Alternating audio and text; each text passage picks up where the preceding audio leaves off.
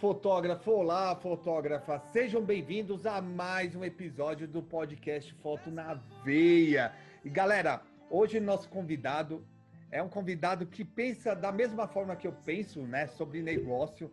É, eu acho que ele acredita ali que o fotógrafo não é, não basta apenas né, saber fotografar, ele tem que aprender sobre venda e marketing. E eu tenho certeza que esse bate-papo vai ser bem bacana, né? Com vocês, Fabiano Nunes. Olá, olá, boa tarde. Bem, cara, obrigado por ter aceito o convite. Eu tenho certeza que aqui vai sair um bate-papo bem bacana, com estratégia também, né? Para o fotógrafo poder aplicar no negócio dele. Ah, sim, eu agradeço pelo convite, fiquei muito feliz pelo convite e espero poder contribuir um pouquinho com os ouvintes aí. Tomara que muitos consigam tirar boas lições da nossa, do nosso bate-papo aí. Bacana. Ô, Fabiano, eu sempre começo com três perguntas, cara. Essa você não pode errar. Vamos lá. Quanto tempo você fotografa? Qual o seu nicho de fotografia e qual a sua idade? É, eu fotografo há mais ou menos uns 18 anos. Porém, há 10 anos eu tenho a minha empresa. É, meu nicho hoje, o, o foco principal da minha empresa é a fotografia de eventos, casamentos, 15 anos e aniversários. E eu tenho 43 anos. Olha que bacana. Cara, mas é assim, você fotografava, você falou que tem a sua empresa há 10 anos, mas fotografa 18. Você fotografava antes para outras pessoas? Como que era isso? Eu trabalhei em uma empresa de fotografia aqui da minha cidade, é, chama-se Canaã Foto Estúdio. E na época eu cheguei a trabalhar 10 anos lá. Eu entrei como auxiliar de laboratorista, fazendo químicos, trocando papel, e aos fins de semana fazendo a famosa fotocélula, né, iluminação nos casamentos. E comecei a fotografar lá na época do filme ainda. Meu primeira, minha primeira experiência com a máquina foi fazendo fotografias com filme preto e branco. O fotógrafo principal fazia as fotos coloridas e deixou eu brincar um pouquinho na preto e branco e dali a gente começou a a fazer os casamentos no fim de semana. Olha que bacana, cara. E você sempre pensou em ser fotógrafo, Fabiano? Ou foi por acaso, cara? Não, não, nunca pensei, não. Foi por acaso. Na verdade, foi assim, a minha, como que eu entrei na fotografia? Eu trabalhava em, uma, em um balcão de padaria, onde em frente à padaria tinha essa empresa de fotografia que chama que, é o, que era o Canaã. Na época era só uma, uma lojinha, ele só tinha uma loja, um estúdio na época, quando eu entrei na empresa. Aí surgiu o convite, eles me chamaram para trabalhar lá e eu, igual eu te falei, eu entrei como auxiliar de laboratorista. E durante os 10 anos que eu trabalhei lá, essa empresa cresceu muito. Ela abriu Lex e chegou a ter quase que 18 estúdios espalhados pelo Brasil, onde toda a produção desses estúdios eram feitos aqui na minha cidade de Lavras. Nós criamos uma central de produção para fazer toda é, todo a revelação, os álbuns. Chegamos a ter até é, fábrica de moldura, fábrica de álbum. A, a empresa a, abriu um leque muito grande. E eu comecei como auxiliar de laboratorista e cheguei a ser até o gerente geral lá do, da central de produção entre esses 10 anos. E nos fins de semana fazia casamentos. Em 2010, quando eles resolveram é, parar de trabalhar com casamentos, porque o foco maior deles sempre foi o estúdio, Aí eu saí da empresa e montei e comecei a trabalhar com casamento. Achei que eu sabia alguma coisa de fotografia, né? Olha que legal. Então, meu, cara, você aprendeu muita coisa, porque era uma empresa que pensava em vender, né, cara? E ali eu acho que eles pensavam em. Como que eles faziam? Eles faziam muitos eventos durante o final de semana, ou era apenas um evento por dia? Como que era, cara? É assim, o, igual eu falei, o foco principal deles era, era o estúdio, certo? Mas a, é, casamentos era só aqui na minha cidade, porque além de ter os estúdios, eles tinham a loja de varejo, que era só aqui na minha cidade, os estúdios espalhados pelo Brasil, mas a loja de varejo aqui. Então, era uma empresa, na verdade, eles pegavam até três, quatro casamentos por fim de semana, porém tinham as equipes que trabalhavam. A gente tinha uma equipe grande, mas na verdade, naquela época, só ia um fotógrafo, para cada casamento ia um fotógrafo e um auxiliar de iluminação. Ou seja, ia duas pessoas, mas a gente tinha que segurar a bronca no casamento sozinho. Era um fotógrafo só e um, e um auxiliar.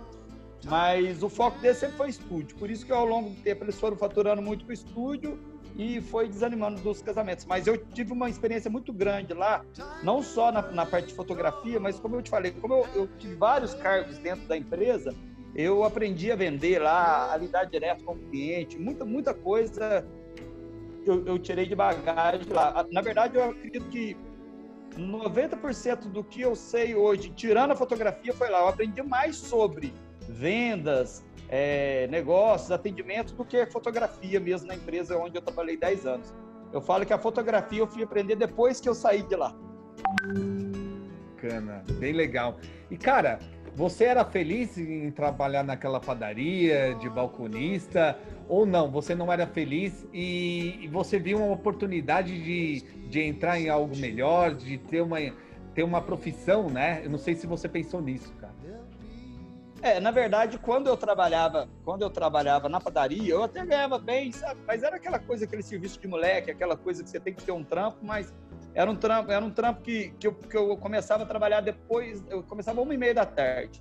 Então eu podia sair na quinta, podia sair na sexta, que eu não precisava acordar cedo, era na época de solteiro, então era, era um trampo até que eu curtia por esse aspecto. Mas é claro que a gente tinha uma, uma ambição melhor em, em querer evoluir. E quando eles me chamaram para trabalhar nessa empresa, quando eu saí da padaria e fui para essa empresa, já foi com essa proposta de melhorias mesmo, porque eu já sabia que além de ter chance de crescer na empresa que eu vi, que era uma empresa que estava crescendo, eh, eu ainda ia poder aprender algumas, duas profissões no caso que foi o que eu aprendi, né? Foi a parte de laboratorista. Hoje, qualquer equipamento é, de parte de laboratório fotográfico, eu acho que já trabalhei com quase todas as marcas e além da profissão de fotógrafo também. Olha só que bacana. E você falou que trabalhou oito anos nessa empresa, né, cara? Cara, como, qual foi o momento que você falou assim, nossa, agora eu vou trabalhar para mim? Então, igual eu falei, foi quando eles resolveram parar de trabalhar com casamentos, né? E aqui na minha cidade, nessa época, não tinha muita gente que fazia isso. Aí eu vi a chance do mercado. Eu não, assim, na verdade, eu tive uma discussão com, com o meu supervisor na época, né? E eles queriam me mudar de, de, de função na empresa, eu ia ter que ficar viajando. E eu estava com, com uma menina pequena, na, minha filha tinha na época, se eu não me engano, eu vi a 10, minha filha estava com três, ia fazer três anos de idade, sabe? E eu não queria ficar viajando, essa nova, essa nova função que eles queriam me dar não estava me agradando muito. Foi quando eu resolvi sair, sair pela porta da frente da empresa. Hoje eu, sim, tenho amizade com os donos de lá até hoje, posso voltar a hora que eu quiser. Sair pela porta da frente, mas foi uma, assim, eu não queria ficar viajando, passar a semana inteira viajando. E como eu sabia que tinha um mercado, na época, isso foi em 2010, era uma época que a fotografia estava começando a dar um boom, né? Eu vi isso como uma chance de montar minha própria empresa. Conversei com alguns amigos, alguma coisa assim. Só que veja o detalhe: quando eu saí da empresa, eu montei duas empresas ao mesmo tempo. Eu montei uma floricultura, porque a minha sogra ela é dona de uma floricultura uma, é, é, a minha sogra é dona de duas floriculturas e ela tem um caminhão de distribuição e tudo. Então, assim, como não tinha certeza do que ia dar certo, eu montei uma floricultura e junto eu montei um, um escritório para atender os clientes. Então, eu ia fazer dois serviços ao mesmo tempo.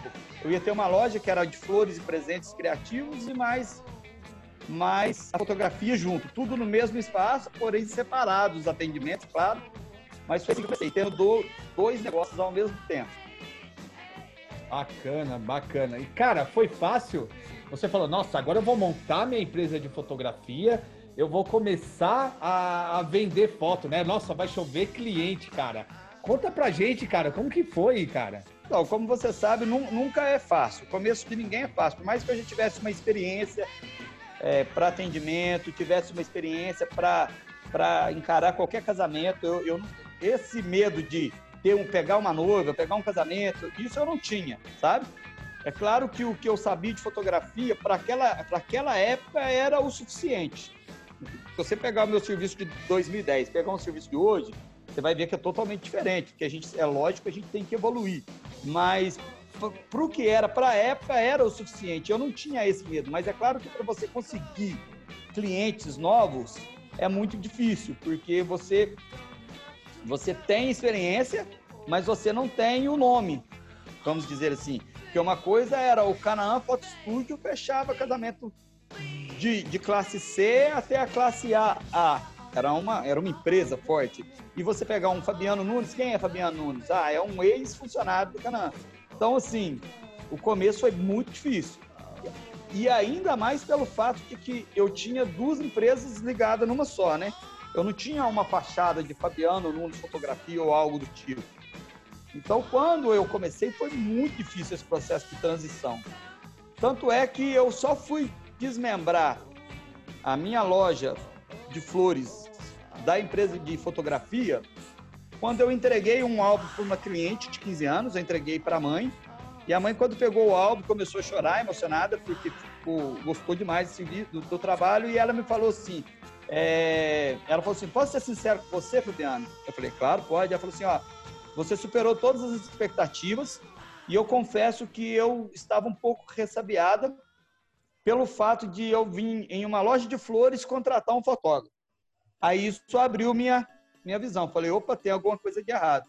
Eu tenho que separar. Isso eu já tinha uns três anos que eu estava trabalhando com as duas empresas juntas. Aí foi quando eu separei o Fabiano Nunes Fotografia da empresa da loja de flores e presentes. Eu falei, não, eu tenho que separar, colocar em ambientes diferentes, em locais diferentes, para não dar certo. Aí foi quando eu separei. Eu ainda fiquei mais um ano com a loja de flores. Depois disso, eu resolvi fechar a loja de flores porque a, o serviço de fotografia foi aumentando cada vez mais e eu não tinha tempo de tomar conta de duas empresas, porque você sabe que é, o, que, o que engorda o gado é o olho do dono. Então, você tem uma empresa onde você não consegue focar 100% nela, é, a chance de, de, alguma coisa dar errado é muito grande. Então, eu, antes de dar errado, eu resolvi fechar a, a, a, loja de flores e focar único e exclusivamente na, na, fotografia. Sim, sim, é, isso é verdade o que você falou. É, é, difícil a gente ter ali um parceiro, né, um colaborador que a gente possa confiar, né, cara, que fala, meu, tá nas suas mãos, né, tá nas suas mãos aí, você vai, vai administrar, você vai tocar para frente e eu vou por trás, né, olhando ali o que você tá fazendo de errado, o que você tá fazendo de certo, né. É verdade. E ao mesmo tempo, né, empresários, né, empreendedores de sucesso, ele fala que a gente não pode ter uma empresa, né, cara, que dependa só da gente, né? Às vezes eu fico pensando nisso, cara, porque nós fotógrafos, é, a nossa empresa depende da, da gente. A, a, empresa Fabiano Nunes depende de você. A empresa John Edgar Fotografia depende de mim. Cara, e, e às vezes eu fico pensando, cara, será que isso é bacana, cara? Será que que eu posso quebrar minha empresa de uma forma ali que acontecer alguma coisa comigo, eu não vou ter ninguém para tomar conta dessa empresa. Você já parou para pensar isso também, Fabiano? Sim, claro, claro. É, isso que você falou é muito importante. Porque, igual você falou, geralmente empresa de fotógrafo é a empresa de um homem só, né? O cara fotografa, o cara vende, o cara edita, o cara diagrama os álbuns, é, o fotógrafo faz o cafezinho, o fotógrafo serve o cafezinho, ou seja, ele estaciona o carro do cliente, é a empresa de um homem só, mas na verdade essa não é uma, uma, uma visão muito, muito boa para uma empresa verdadeira, não. Na verdade, uma, uma das coisas que eu aprendi na empresa que eu trabalhava era o fato de delegar. Porque quando eu era gerente, uma coisa que eu aprendi como gerente, a principal função de um gerente não era fazer o serviço, e sim delegar o serviço e vigiar quem você delegou. Então essa foi, a, assim, eu acredito que a maior função de um líder é você saber passar o que você espera de cada um, mas também cobrar e ficar de olho, porque não adianta você passar, ah, você faz isso, você faz isso, e virar as costas. Se você virar as costas e o cara fizer errado, você não, você não vai ver. Mas isso que você falou é, é, é fundamental. E se você, sei lá, de repente quebra uma perna aí e tem que ficar três meses afastado. Aí sua empresa vai fechar as portas, ficar esperando três meses você voltar, não, não vai dar. Você tem que ter um plano B, uma pessoa que te ajude. É, é muito difícil, mas a gente tem que ter. Uma das coisas que a primeira coisa que eu fiz aqui na minha empresa para melhorar o, desenvolvimento dela foi a contratação de uma pessoa para editar as fotos. Porque eu sempre ouvi que o serviço tinha que estar em dia, o serviço tinha que estar em dia, mas chegou uma época que o meu serviço não estava em dia. Então, assim, para entregar o serviço em dia para o cliente, tinha que suar a camisa, virar madrugada editando foto, aquela coisa louca. Até foi quando eu falei, não, eu tenho que arrumar uma pessoa que edite foto para mim, porque não é possível que o, a gente não vai arrumar um ser humano que edite igual a gente, porque o fotógrafo tem uma certa, um certo ciúme da foto, né? Ele quer fotografar, a gente já fotografa pensando na edição, mas não quer passar a edição para outra pessoa. Foi quando eu quebrei o primeiro paradigma que foi de contratar uma pessoa para estar tá podendo é, editar as fotos. Foi o primeiro passo para poder já dar uma desafogada. Aí você já começa a pensar, ter um tempo mais livre para pensar em fazer outras coisas. Então, assim, a gente nunca pode querer que a nossa empresa sobreviva sozinho. A gente tem que ter sempre o, o, o seu braço direito em tudo, né? É, e Fabiano, você se preparou, cara, para montar essas empresas? Você tinha já um fluxo de caixa, cara? Não, na verdade, eu tinha um, um bom dinheiro que foi o que eu recebi quando eu saí da outra empresa. Era, mas era um dinheiro que estava para montar a, a estrutura física da loja e um leve capital de giro. Mas falar assim, ah, foi tudo pensado e planejado? Não, eu planejei em coisa assim de duas semanas, a loja já estava aberta e assim, foi meio que com a cara e a coragem. E é claro que se fosse hoje, eu pensaria dez vezes antes de fazer isso. Porque há dez anos atrás era um mercado, hoje é outro, e quando a gente entra, a gente entra meio que com a cara e coragem. Mas, assim, essa seria uma das coisas que eu diria que, se fosse para me dar um conselho para alguém que está começando hoje, já seria assim: comece totalmente diferente do que eu comecei. Porque, por exemplo, eu comecei a minha empresa em 2010. Eu fui fazer o meu primeiro workshop em 2013. Eu fui começar a participar do Eden Brasil em 2012. Então, se eu tivesse feito isso antes de abrir empresa, eu já teria aberto uma empresa. Assim, eu teria pulado muitas etapas, às vezes muita dificuldade que eu passei no começo. Se eu soubesse o que eu sei hoje, eu teria encurtado muitos caminhos. Cara, eu também foi a mesma coisa, cara. Eu não me preparei, eu entrei ali na louca. Na verdade, eu tinha ali meu, meu plano B, que era é, dar aula né, em academia. Eu dava aula de boxe e jiu-jitsu. E eu vivia disso, cara, de personal, Trabalhava toda hora, cara. Chegava seis, acordava seis, é, começava seis horas da manhã e ia parar meia-noite e meia, né, cara? E aí eu via a fotografia como uma forma de ganhar uma renda a mais. Lógico, eu assim, eu achava bacana ver as fotos, né? Eu achava bacana a fotografia, eu ficava ali vendo é, fotojornalismo, né? Fotos de guerra, cara. Eu pirava nisso, né? Lógico que eu já, já gostava um pouquinho de fotografia. Mas eu também, eu comecei sem me preparar, cara. Eu, o primeiro workshop que eu fiz, eu acho que foi mais ou menos. É... Cara, eu acho que foi em 2014. O Ed em Brasil, cara, o primeiro que eu fui foi em 2015. Olha só. Olha só. E eu, eu comecei também, eu comecei a fotografar foi em 2012. Então eu esperei aí mais ou menos uns dois, três anos para estar tá buscando conhecimento. Nossa, conhecimento assim é, com pessoas que já iam ali me dar a trajetória, né? Cara, para eu alcançar o obje meu objetivo. Lógico que eu estudava, eu buscava conhecimento no YouTube. Primeiro que eu tava duro, né, cara? Não tinha dinheiro nenhum para pagar o workshop, né? Eu acho que eu também não tinha feito um workshop indo no Ed Brasil porque não tinha dinheiro. Né? Então, mas mesmo assim, eu não baixava a cabeça, eu ia procurando conhecimento no YouTube, Cara, hoje o YouTube tem várias coisas, cara. Se o foto... Hoje em dia o cara já, só de assistir o YouTube ele já começa a fotografar. Né? Ele nem precisa perder tempo com isso. Então eu, eu acho que não só a gente, eu acho que muitos fotógrafos também cometem esse erro, né, Fabiana?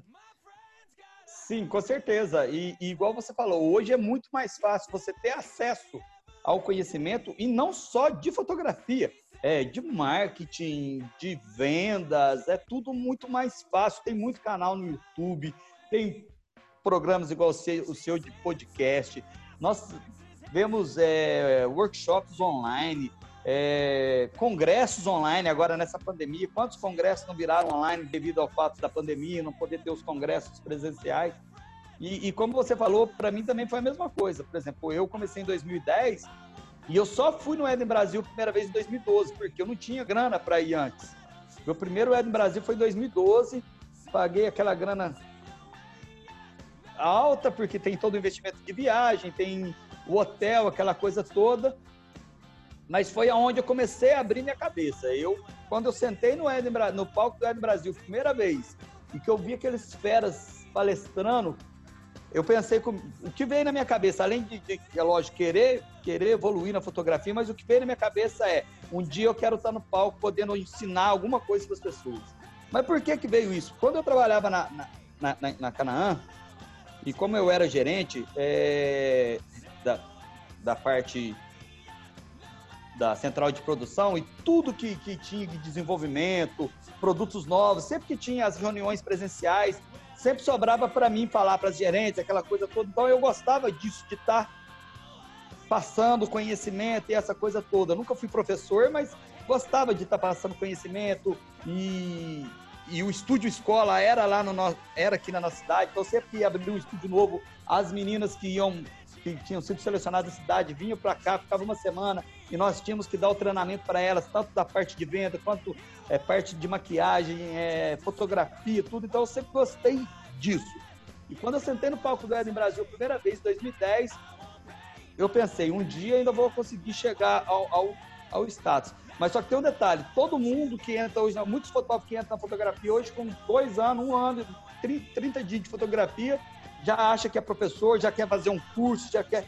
Então, eu, assim, eu, tem muita informação no YouTube hoje, tem muitos fotógrafos dando palestras, fazendo curso online, então é o que a gente mais vê né, é curso online.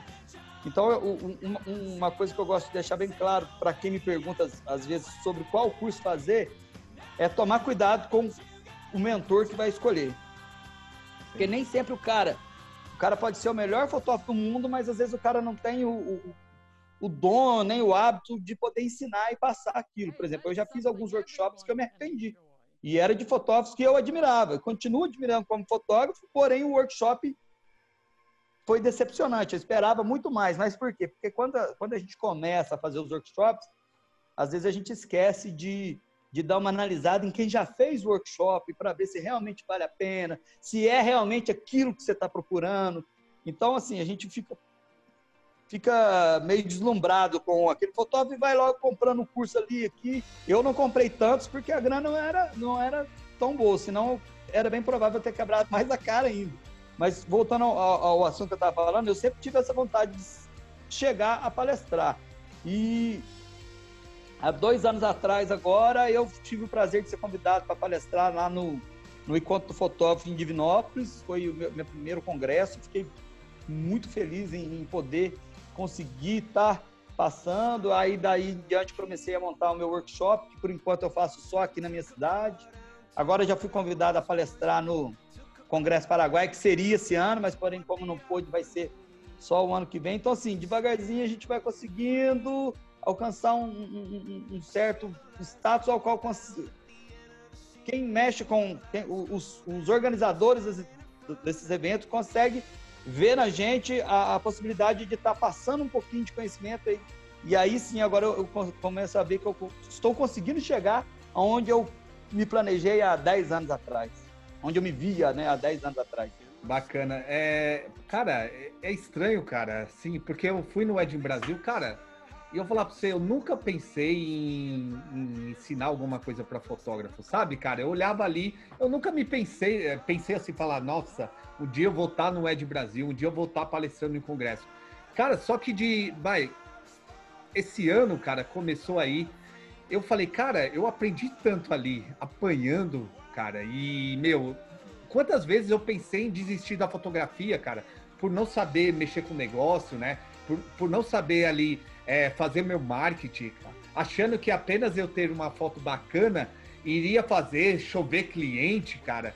E eu, no decorrer da minha carreira, eu vi que isso não bastava, né, cara? Aí eu comecei a estudar muito. Falei, meu, eu tenho que melhorar. Eu sou ruim em vendas, então vou estudar vendas. Cara, comecei a, a estudar no YouTube, comecei a comprar curso online sobre vendas, comecei a, a estudar, é, ler livros, cara. Tem um monte de livro aqui sobre vendas e melhorei na venda.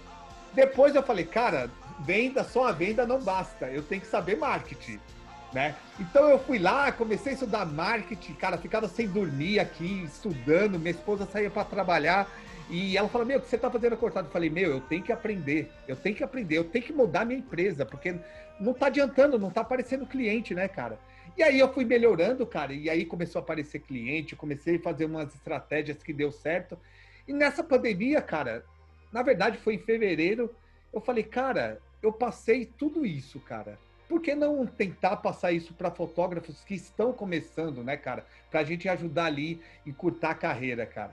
E de repente nasceu esse podcast. De repente eu organizei um, um dos maiores congressos da América Latina, cara. Não sei se você viu o Foto em Eu assisti. Assistiu? Eu assisti. Assisti, eu, claro.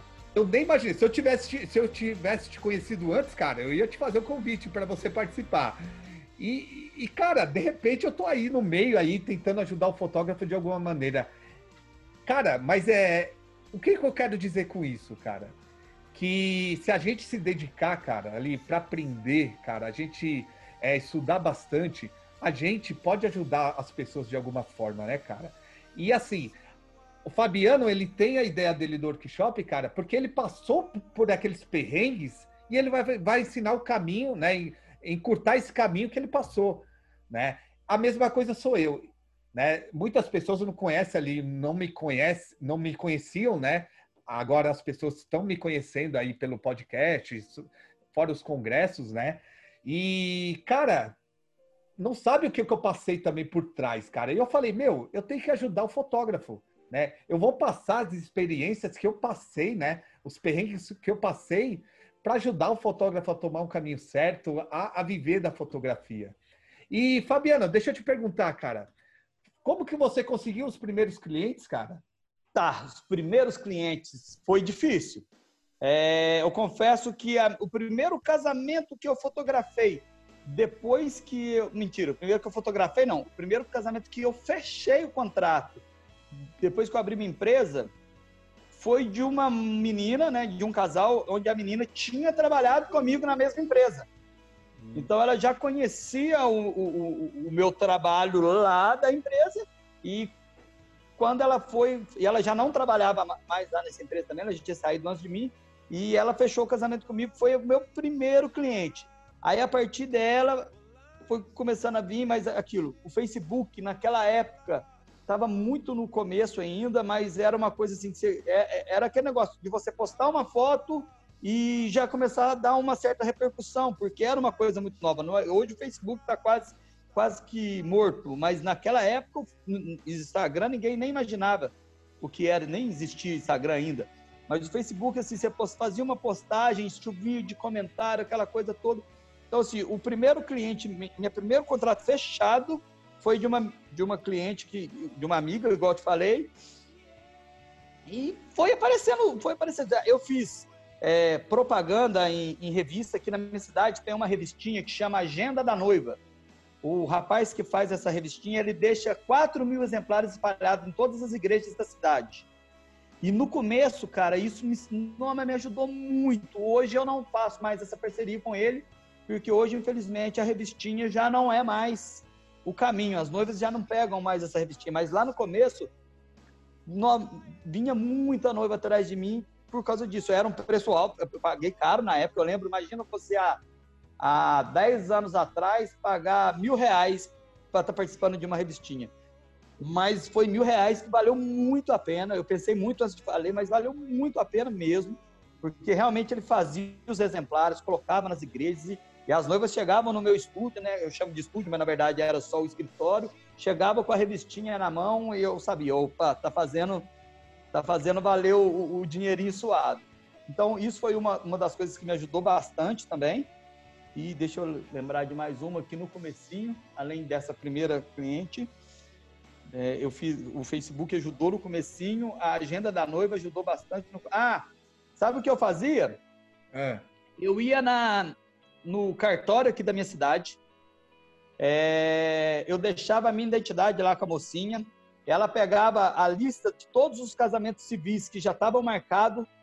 Eu pegava isso, ia no Xerox, xerocava, depois devolvia, pegava minha carteira de identidade de volta.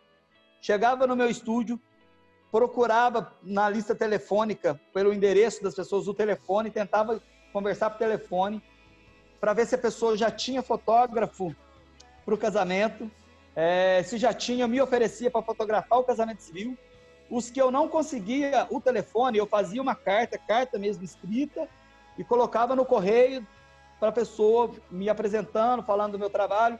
É, 90% dos casais que eu consegui o contato já tinha contratado o fotógrafo para o casamento, porque geralmente quando a pessoa fecha o civil, o fotógrafo já está contratado. Um ou outro não estava, às vezes dava essa sorte, mas eu, eu cheguei a fechar bastante casamento civil mesmo, por dia do, só do civil, através dessa ação, foi onde foi, começou a me trazer. Mas isso eu fazia todo, era, era de 15 15 dias, eles atualizavam essa, essa lista, então de 15 15 dias eu fazia isso no cartório. Tinha que correr bastante atrás. Olha que bacana, galera. Ó, isso que é legal. O cara tomar, tomar atitude para mudar a vida dele. Então ele não ficava esperando o cliente bater na porta. Oi, Fabiano, você é demais. Eu quero, eu quero te contratar. Cara, isso não existe. Não existe. A gente tem que ser sincero. Lógico que de vez em quando aparece aquele cliente, né, Fabiano? Fala, nossa, pô, eu quero te contratar porque eu vi suas fotos, né? Tem. Mas, cara, hoje não é mais assim, tá? Se você não correr atrás do seu cliente, vai ser difícil você fechar. Lógico que tem fotógrafos, cara, que não precisa é, correr atrás. Só que é o seguinte, é, não acontece é, com todo mundo isso, né, Fabiano? Acontece com poucas pessoas, não é? Não, com certeza. É claro que a gente sempre vai ter as indicações, mas se a gente for ficar esperando só os clientes de indicação, a gente vai morrer de fome. Mesmo porque nem sempre que uma noiva te indica é a certeza daquela noiva que veio com você fechar com você porque talvez aquela noiva, a amiga da sua noiva, ela vem até você porque a noiva indicou, fez toda a apresentação sua, mas às vezes ela não tem aquele, aquela mesma grana que a outra noiva tinha, ou o seu estilo de fotografia não tem nada a ver com o amigo. Então a gente não pode viver de, de indicação, a gente tem que correr atrás e, e igual você falou, e hoje cada vez mais, porque o fotógrafo que não que não investe em marketing, que não corre atrás do cliente, ele fica para trás. Infelizmente, fica para trás. Se você entrar no Google hoje aí, eu não sei como que está o, o, o, seu site. Pode ser que você digite aí na sua região. Você é de onde mesmo? São Paulo. São Paulo. Se você colocar fotógrafo de casamento de São Paulo, capital, pode ser que o seu, o seu site seja o primeiro da lista. Eu não sei. Se você colocar fotógrafo de casamento Lavras, Minas Gerais, o meu nome vai estar em primeiro, vai estar na primeira página, mas não vai estar em primeiro porque tem três que estão patrocinando lá, que estão na minha frente. Mas se você não tiver ali na página do Google ali aparecendo, tiver em segunda, terceira, a chance de uma noiva, de uma noiva que não é da sua cidade te contratar é muito pequena. Então a gente tem que estar tá investindo, tem que correr atrás, porque senão a gente fica para trás. A noiva não chega até a gente. Sim. Não, se você colocar, cara, vou ser sincero, eu, se você colocar fotógrafo de casamento em São Paulo, meu, o meu aparece lá na terceira, quarta, tá, tá ruim. Mas se você coloca, né, fotógrafo de debutante de São Paulo, fotógrafo 15 anos de São Paulo, cara, eu apareço na primeira, na segunda e na terceira, né? Aí, não, e, e tem um detalhe, eu não posso comparar o seu com o meu, porque, por exemplo, você é de São Paulo, capital, uma cidade que tem quantos mil habitantes? Cara, não sei, mas tem bastante. Então, então eu sou Lavras, Minas Gerais, ou seja, a minha cidade tem 100 mil habitantes. Então, assim, é, é, é, muito menos fotógrafo concorrendo na cidade aqui comigo do que você. É até desleal querer fazer essa comparação, não é verdade? Agora, eu tinha que estar na primeira página, o meu foco era estar na primeira página quando alguém digitasse fotógrafo de casamento Minas Gerais. Mas aí eu vou estar comendo não muito lá para trás, porque tem muita gente na minha frente. E é ali que a gente tem que começar a trabalhar, não só estar na nossa cidade e, e se a gente não correr atrás, a gente fica mesmo, não, não tenha dúvida disso. Sim, sim. É, e galera, e, eu, sim. E Fabiano, tem pessoas que nem tem site ainda, cara. Eu fico abismado com isso, cara. O fotógrafo não tem um site. Ai, eu tenho um Instagram. Galera, o Instagram é o seguinte: no dia que o meu meu amigo Mark, que eu às vezes eu saio com ele aí pra gente ir pro restaurante beber, se ele falar, cara, não vai ter mais Instagram, já era. Já era. Como aconteceu? Não sei se vocês são desse tempo, mas tinha o Orkut. O Orkut era um fenômeno aqui no Brasil. E de repente ele sumiu. Então, se você tem um site, é seu, é você que manda. Eu tenho certeza, e se eu bato o pé, que o Google nunca vai, nunca vai acabar. Pode até vender para outra empresa. A empresa, meu, é é uma das empresas que mais cresce no mundo, né? É, a todo instante e eu tenho certeza que não vai acabar. Lógico, o Facebook também é uma empresa que cresce, é, mas é diferente, é uma coisa ali que, que como que eu vou dizer, tá no mundinho fechado dela, né, cara? O Google é uma coisa mais ampla, as pessoas pesquisam mais no Google. Pro, qualquer coisa que ela vai pesquisar é no Google, né, Fabiano? É, com certeza. Por exemplo, você falou do Facebook, você comentou do Orkut. O Orkut morreu do nada e era um sucesso, né? É, por exemplo, eu tenho uma filha, minha filha tem 13 anos de idade, certo? É, ela estuda numa escola particular, onde nessa pandemia as aulas dela é online.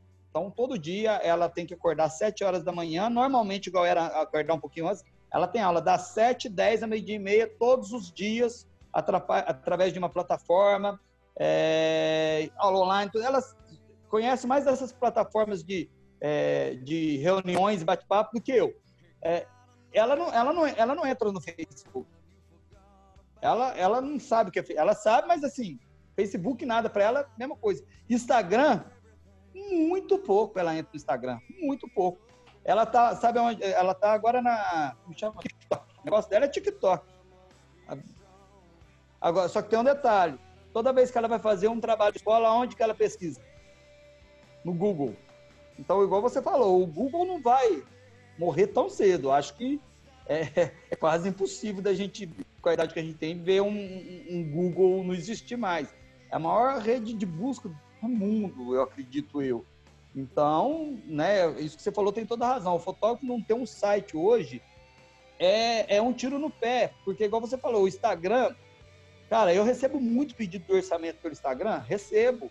Mas, por exemplo, a minha filha que tem 13 anos, ela quase não está no Instagram. Ela usa muito pouco. Agora, imagina a minha filha, quando ela tiver 20 anos, 25 anos. Então, imagina toda essa geração, aonde que eles vão estar procurando os clientes? Não vai ser o, os fornecedores, não vai ser no Instagram, com certeza. Com certeza já vai ter uma outra plataforma é, agitando o mercado. Então, acho que o fotógrafo tem que ficar atento a isso, porque o nosso site, a gente coloca as fotos que a gente quer, a descrição que a gente quer e coloca ele para bombar no Google do jeito que a gente quer. Investe o dinheirinho que a gente pode para poder como se diz, o site é a nossa casa online, é, é, virtual. Não tem como um fotógrafo não ter um site. Não, não tem como. E outra coisa, antigamente as pessoas procuravam, nossa, tem que ter um escritório, né, para atender. Galera, hoje não é assim, tá? Hoje eu eu entreguei meu escritório porque o cara não quis negociar aí na época da pandemia, né? É, eu tinha eu tinha alugado esse escritório, acho que desde agosto do ano passado, não, desde julho do ano passado. E, cara, eu entreguei o escritório. Vou falar para você, Fabiano, cara, era raro alguém ir no meu escritório para fazer uma reunião.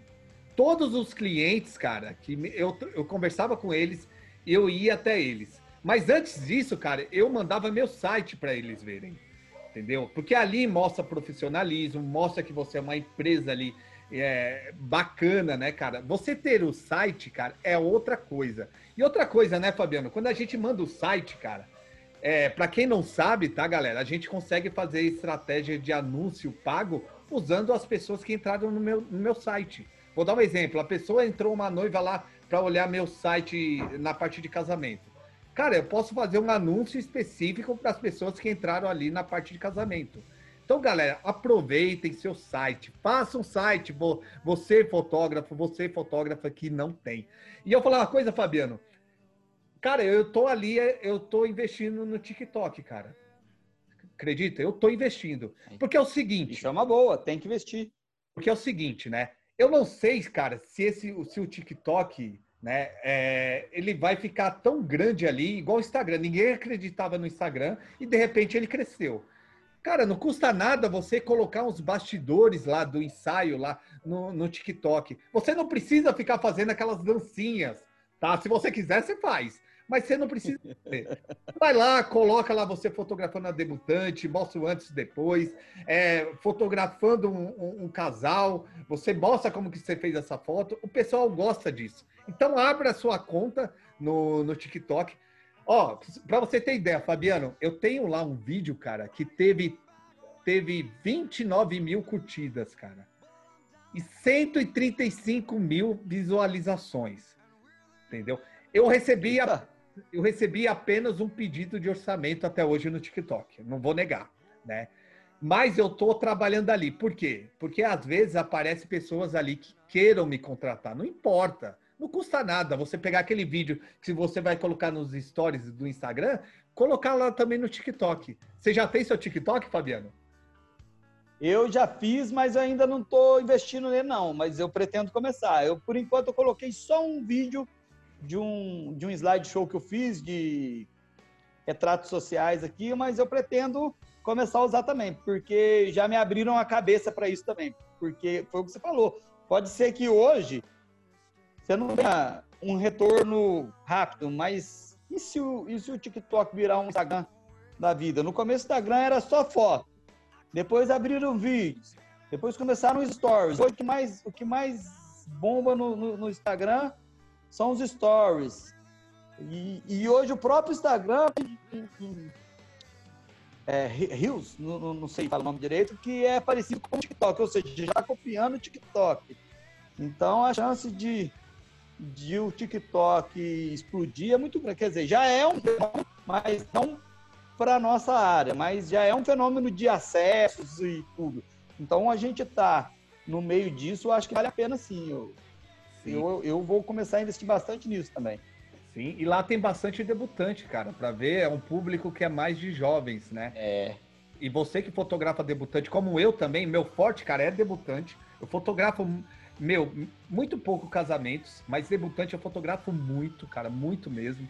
Né? As debutantes é, me procuram bastante aqui para eu fazer a festa de 15 anos, fazer ensaio. Elas gostam do meu estilo de trabalho, né? Então lá tem um público que você também consegue vender, né? Que é esse público aí de, de 13 a 15 anos, até 18 ali no TikTok, né? Ô Fabiano, deixa eu fazer uma pergunta, cara. Você já começou a cobrar um valor bacana nos seus trabalhos, cara? Ou você começou a cobrar aquele valor bem pequenininho ali? É, não, na verdade, não cobrava muito barato, mas também não comecei a cobrando um valor exorbitante, não. Sim, era, era um, um preço bem. Como que eu posso te explicar? Era dentro do mercado, mas na verdade, assim, a, a, isso aí eu acho que todo fotógrafo fala, né? Mas aqui na minha região, é, os fotógrafos sempre tiveram o hábito de cobrar um preço mais barato e cobrar um preço mais barato e dar tudo, sabe? Assim, ah, é, é pré-wedding junto, é pós-wedding junto, é um pacotão, aquela coisa toda, assim. E eu sempre fui aquele que tentou fazer meio que o oposto da galera. Ah, não, se está todo mundo fazendo um pacote com pré-wedding incluso, o meu é separado, é cobertura para o dia, se quiser pré-wedding é opcional, se quiser casamento civil é opcional, se quiser chabar é opcional, só que eu já coloco isso na proposta, eu já coloco os trabalhos e isso eu sempre trabalhei dessa forma. Mas eu confesso que eu fui abrir a minha cabeça para, para essa questão de valores é, quando eu assisti uma palestra do Fábio Laube, hum. é, onde ele falava aquela questão assim, primeiro você tem que saber quantos casamentos você quer fazer por ano. E a outra coisa que ele falava é assim, tá, qual que é o faturamento? Quanto você tem que faturar no ano? Você tem que faturar, por exemplo, tem que vender, vamos pôr um exemplo aí, é, tem que vender 100 mil. Você quer fazer 10 casamentos a 10 mil ou você quer fazer 20 casamentos a 5 mil? Né? Assim, qual que é a qualidade de vida melhor? Você, no final do ano, você vai ter vendido os mesmos 100 mil, mas vai ter feito 10 casamentos. Então, assim, eu confesso que no começo da minha carreira, eu já cheguei a fazer três casamentos no mesmo dia. Um de manhã, um à tarde e um à noite. Cara, você... hoje em dia, hoje em dia já é uma coisa que eu não faço mais. O Fabiano fotografando ou você tinha? É... não, não. Eu fotografando um casamento de manhã, um casamento de tarde e um casamento à noite. Caramba. Eu já cheguei a fotografar eu estar presente. É lógico que eu não fiquei até o final nos três. É, eu tinha uma equipe para terminar a, a, a, recepção, mas eu ficava até a, enquanto tinha todos os protocolos da festa, eu ficava, aí saía do outro, talvez a equipe começava o making off e eu chegava para a cerimônia, assim, mas é uma coisa que quando você chega lá no terceiro casamento, você já está cansado, né? Até, é até um pecado com, com o seu cliente. Hoje em dia já não faço mais isso. Mas então, assim, voltando à sua pergunta, quando o Fábio Laube, eu escutei isso dele lá atrás, aí abriu a minha cabeça, falou, opa, peraí, se eu, fotogra eu posso fotografar é, a metade dos casamentos que eu fotografo hoje, mas ganhando o mesmo tanto lá no final. Foi quando eu comecei a. Só que tem um detalhe: é, o fotógrafo, às vezes, ele, ele se ilude muito também. Por exemplo, ah, porque o fulano de tal faz o casamento a. Vende casamentos aí a 10 mil. Ah, o fulano de tal fecha casamento aí a 50 mil. Mas você tem que ser realista com o seu mercado. O que, que eu quero dizer com isso? É, hoje eu tenho dois filhos antes do meu segundo filho nascer, eu não me importava de ficar viajando para fazer casamentos fora. Já fiz casamento em São José dos Campos, que é em São Paulo. Já fiz casamento, muito casamento em BH. Saía muito para viajar. Depois que o meu segundo filho nasceu, eu não quis mais ficar viajando para fazer casamentos. Porque como eu já saio aos sábados, eu queria acordar no domingo do lado da minha família. Pelo menos no domingo eu poder dar para minha família. Então eu não quis mais viajar para fazer casamentos. Então, qual que é a minha realidade? É, a minha realidade é eu tenho que me encaixar dentro do meu mercado aqui da minha cidade. Não adianta, eu, eu sei que eu sou um dos fotógrafos mais caros aqui da minha região, não só da cidade, da região, mas eu também não posso querer dar um, um puta salto e ficar sem serviço, senão também eu vou morrer de fome. Então a gente tem que se adaptar ao mercado que a gente trabalha, é claro, mas a gente tem que ter a nossa meta e tem que saber, pô, quanto que eu tenho que cobrar por cada evento para lá no final eu receber aquilo que eu preciso para levar minha vida do jeito que eu quero, para ter um, um, um, um, futuro melhor, aquilo. A gente tem que se ver lá no futuro. Não pode ficar ali trocando cebola, né? Porque muitos fotógrafos às vezes acham assim, ah, se eu, se eu vendo um, se eu faço, se eu, se eu, vamos, vamos supor, muitos fotógrafos pensam assim, ah, um álbum de casamento de custo, ele custa 700 reais. Se eu dobrar isso, é 1.400. Se eu ganhar mais mil reais em cima, aí dá 2.700. Ah, eu vou vender por 3 mil um álbum, com, um casamento com um álbum aí que eu, lá no final eu vou ganhar dinheiro. Mas a gente sabe que não é assim que se faz uma conta, né? Então, assim, o fotógrafo tem que realmente saber quais são os custos dele mensal, os custos diários, os custos anuais, de quanto em quanto tempo ele vai trocar de equipamento, qual é a probabilidade de uma lente estragar, de uma câmera estragar. Então, assim, a gente tem que fazer tudo isso para saber, bom, eu preciso faturar X no ano. Então, quantos casamentos eu quero fazer? Se eu quero fazer 10, eu estou falando casamento que é o meu, meu foco, mas isso serve para qualquer evento. O cara pode ser fotógrafo de gestão, de ensaios, tá? Quantos ensaios eu tenho que vender no ano para me faturar aquilo que eu preciso para viver? Porque, por exemplo, eu vivo único e exclusivamente da fotografia. Eu tenho dois filhos que estudam em escola particular. Então, assim, a gente tem os seus custos do nosso salário. A gente tem que saber quanto que a gente tem, qual que é o meu salário, quanto que eu tenho que viver para ganhar para sobreviver. E a minha empresa, quanto que ela tem que ganhar para ela sobreviver. A gente tem que separar isso para poder viver. Então, e a gente não pode também querer sair muito do nosso foco, não pode se iludir, escutar um fotógrafo famoso falar que cobra 30 mil e achar que se você vai cobrar 30 mil, você vai fechar quatro casamentos por semana, que é meio difícil dependendo da região que você está, e a gente sabe qual é a realidade. É. Qual região que você mora, ô, Fabiano? Eu moro em Lavras, no sul de Minas Gerais. Fica próximo a Varginha, cidade do ZT. Quantos, quantos habitantes tem essa cidade? É uma cidade pequena? 110 mil habitantes. É uma cidade relativamente falando pequena. É, vamos lá, o Fabiano. É, tem muitos fotógrafos, cara, que fica falando, nossa, eu moro em cidade pequena, cara, e eu não consigo cobrar um valor bacana, cara. Tem isso, cara? Porque você, você tá falando daqui pelo jeito que você tá falando, você, meu, você vive da fotografia, né? Não sei se sua esposa trabalha ou não, né? Cara, você tá pagando ali escola particular das suas filhas, tá vivendo bem, não sei se já tá rico, pode ser que já tá rico, né, cara? Mas você cobra um valor acima do, da, dos fotógrafos, né, que estão na sua cidade, cara. Cara, qual dica você dá para os fotógrafos, cara, que estão em cidades pequenas, cara, é, para poder cobrar um valor melhor, cara? Então, é, é aí que, que, que, é a chave do, do negócio. Muitos fotógrafos que estão em cidade pequena, realmente eles têm esse paradigma de achar que porque está numa cidade pequena, tem que cobrar mais barato. Mas não é bem assim.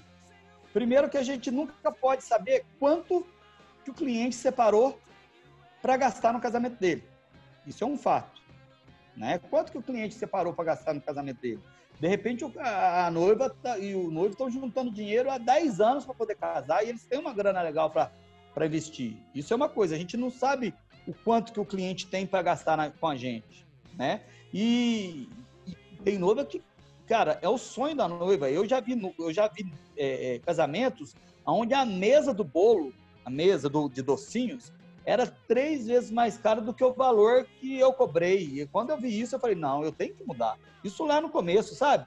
Tipo assim, o fotógrafo tem aquela, aquela mente assim, ah, não, mas o, o, o Zezinho ali que é meu concorrente. Cara, eu já tem noiva que gasta mais de 3 mil reais para fazer chinelo. Chinelo para os convidados dançar em cima. Você vai pegar uma banda aí, você não tem banda menos de 10 mil conto. E tem noivo que vai lá e coloca a banda e depois ainda coloca o DJ sabe? Então, assim, as, os, os, casais investem no casamento, é uma noite só, elas querem aquilo, né? Um buffet, quanto que é um buffet? Um buffet não é menos de 100 mil reais, cara. E a noiva banca um buffet. Então, assim, se ela banca um buffet, se ela banca uma mesa de, de docinho que custa quatro, cara, no meu casamento eu fiquei louco com o doce. Eu falei para minha esposa, falei, não vamos pôr, eu casei em 2015, eu não queria pôr docinho, não. Eu falei, não, vamos pôr cerveja. Dá para comprar mais cerveja, o docinho é caro pra caramba né? E, e, as outras pagam aqueles docinhos, cara, e o fotógrafo fica com medo de pôr preço. O fotógrafo não pode ter medo, ele tem que saber exatamente o que ele gasta, o que ele precisa para sobreviver e não pode ter medo, os clientes vão procurar. E além disso, o fato de morar em cidade pequena, oh, quantas e quantas noivas eu atendo que casam aqui na minha cidade, mas que já não moram mais aqui na minha cidade. A minha cidade é uma cidade muito famosa pelas faculdades. Uma das faculdades aqui é a UFLA, é a, a terceira maior do Brasil, é uma puta faculdade. E muita gente aqui da minha cidade forma aqui, e como ela é uma, uma faculdade agrícola, agrônoma, muitos engenheiros agrônomos saem para trabalhar para fora aí, para essas fazendas afora, mas quando vão casar, os noivos vêm para onde? Para a cidade. E quando a noiva mora em BH, mora em São Paulo, mora na capital, ela já tem um, um, um, um conhecimento de que esse tipo de serviço é caro. Então ela já vem com a mentalidade do preço aí de fora. Então quando elas vão casar, elas vêm casar aqui, elas procuram o fotógrafo da cidade, porque é mais fácil para elas contratarem, elas não vão ter, ter dó de pagar. Elas sabem que se o seu serviço for bom, se tiver um site bem apresentado, o seu serviço é bom, você tiver a sua estratégia de venda, as noivas vão, vão te contratar. Né? Então, assim, o fotógrafo de cidade pequena não pode ter medo. Inclusive, eu conheço alguns fotógrafos aqui da minha cidade que tem medo até de passar o orçamento por e-mail, cara. Sabe? Igual você falou, você fechou o seu escritório, né? Você, você atende hoje como home office. Você falou que atende na casa dos clientes, não é isso? Home office. Então, olha só, eu tenho eu tenho meu escritório. Eu, eu, por que eu não fechei meu escritório? Eu não pago aluguel no meu escritório. É um espaço é, onde eu tenho aqui é, um ambiente agradável para receber os meus casais, onde eu vou tomar conta do cheirinho. Eu tenho uma chopeira que eu posso servir um chopp para os meus clientes, um cafezinho. Então, assim, isso é uma coisa minha. Eu não preciso pagar o aluguel, então eu não preciso desfazer disso aqui, certo? Mas eu conheço fotógrafos que atendem home office e, e tem um ambiente dentro da casa dele que é perfeito para atender. Eu mesmo, mesmo tendo meu escritório, quantas e quantas vezes eu já atendi casais na casa deles ou então fora da cidade, porque eu atendo muito, muitos casais na minha região aqui, porque eu tenho algumas, algumas cidadezinhas que ficam a menos de, de 100 quilômetros aqui, sabe? É Varginha mesmo, Varginha é 100 quilômetros daqui. Eu tenho Boa Esperança, que dá cento e pouquinhos quilômetros, Campo Belo dá 50 quilômetros, Ribeirão Vermelho, que dá 20 quilômetros, né? Você tem muita cidadezinha em volta. E às vezes eu pego o meu mostruário, coloco dentro do carro e vou até meu cliente, mesmo eu tendo meu escritório aqui. Quantos clientes eu não atendo online, gente? Hoje em dia, ainda mais com essa pandemia, que o povo ficou com medo de sair de casa, aí que a gente tinha que fazer reuniões assim pelo Zoom, igual a gente está fazendo, usando esses aplicativos. E tem fotógrafo que tem medo de passar o seu orçamento por e-mail. Cara, as noivas hoje precisam de agilidade. A cabeça tem que abrir. Talvez o fato do fotógrafo cobrar menos não é nem porque ele mora em cidade pequena, é porque ele não sabe como vender, como atender. É, Cara, eu adoro a reunião presencial, eu adoro, mas quando o cliente chega aqui para fazer o orçamento, para fazer o orçamento não, para fazer a reunião, ela já sabe o meu preço, ela já viu meu site, eu já mandei vídeo para ela explicando tudo. Ela vem para ver minha cara. Eu acho que a, quando a noiva vem aqui, eu acho que o casal vem para ver assim, deixa eu ver se o Fabiano é gente boa ou se o Fabiano é um Zé Ruela. Porque ela já tem meu preço. Ela já viu minhas fotos, já viu meu vídeo, já sabe como é que eu trabalho, já expliquei a forma de trabalho. O que, que ela vem fazer aqui? Ela vem me conhecer pessoalmente. Ou então noivo vem beber um show, porque ele sabe que eu tenho um show aqui.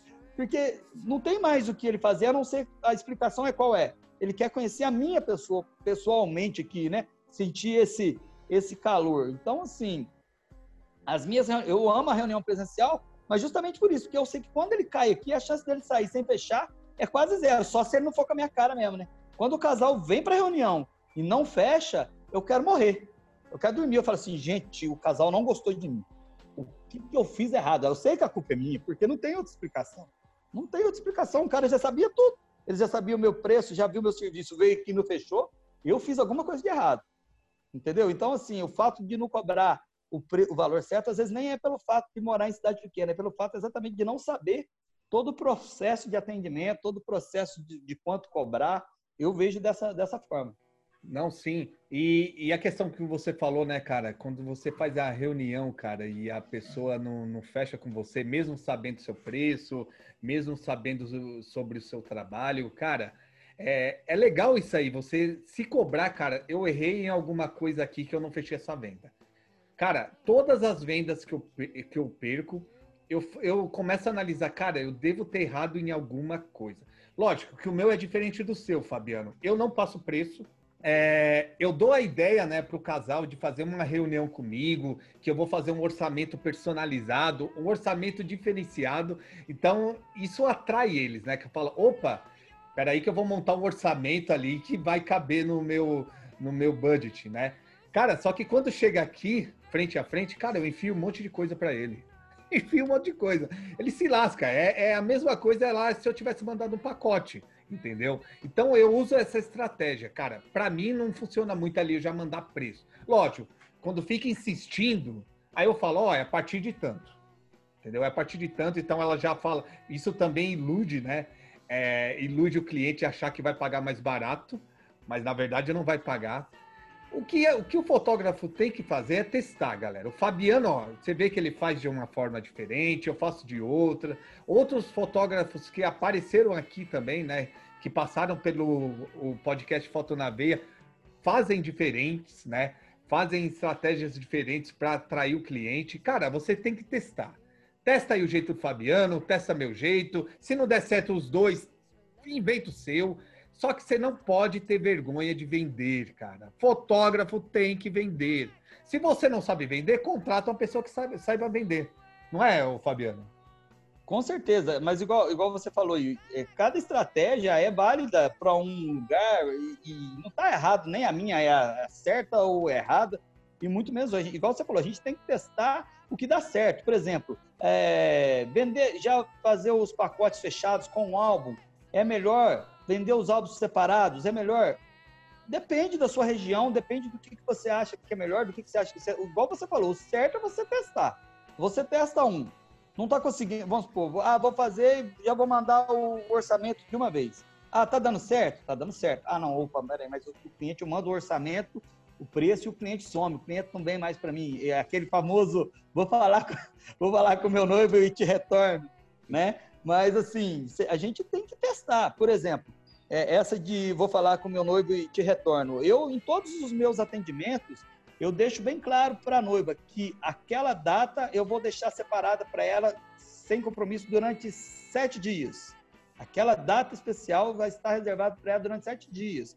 Se ela não me retornar dentro de sete dias, eu não consigo mais segurar a data para ela.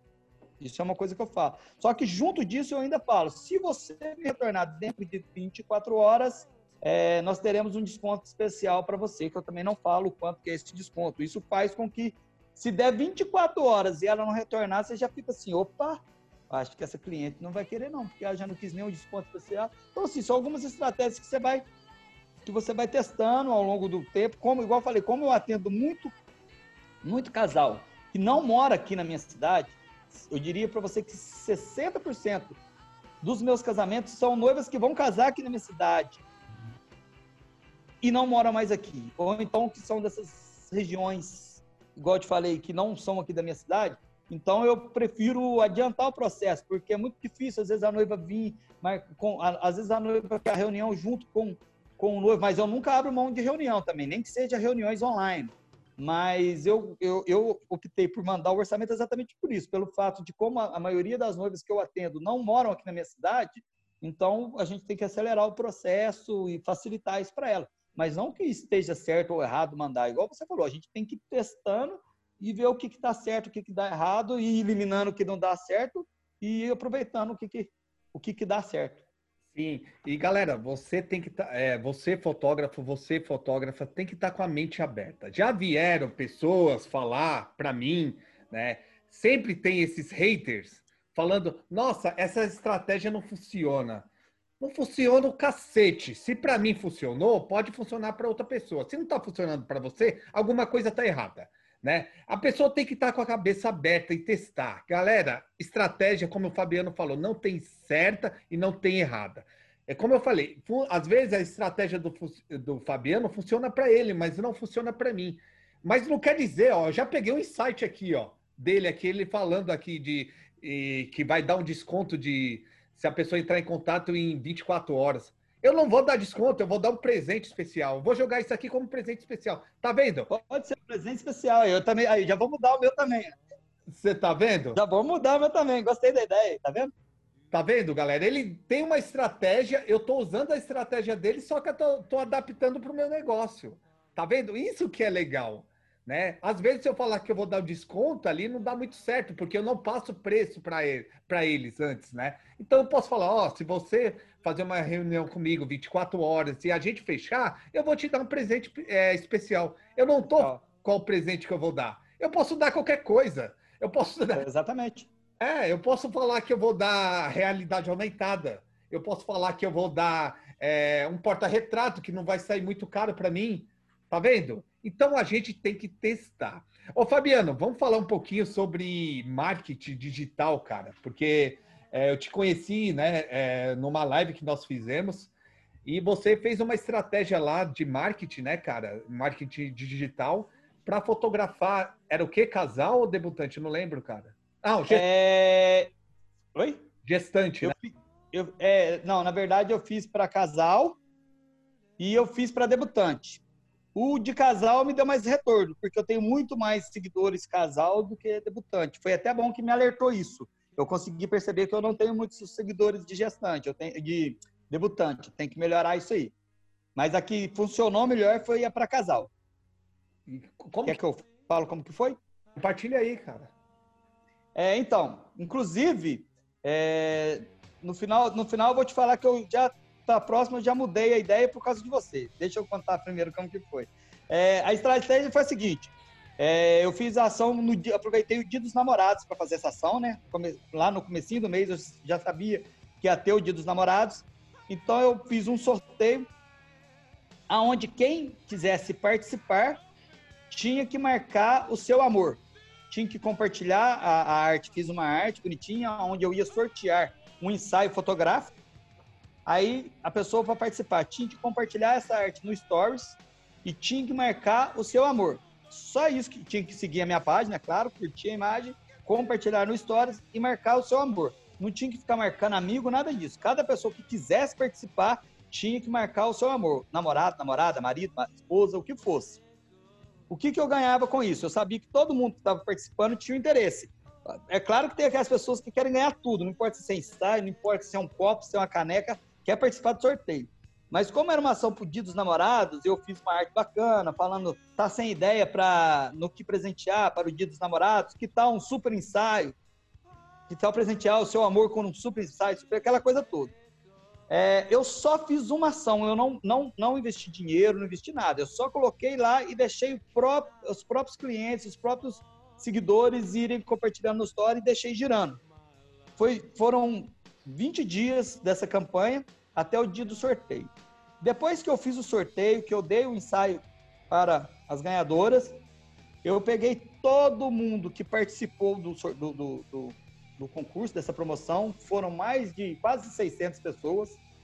Eu, eu entrei em todo mundo que participou. Para quem, quem participou querendo ganhar, eu tinha uma mensagem que eu mandava. Eu mandava, tudo bem, é, já fizemos o sorteio, é, muito obrigado por participar do nosso sorteio, onde a vencedora foi fulano de tal. Fiquei muito feliz com sua participação.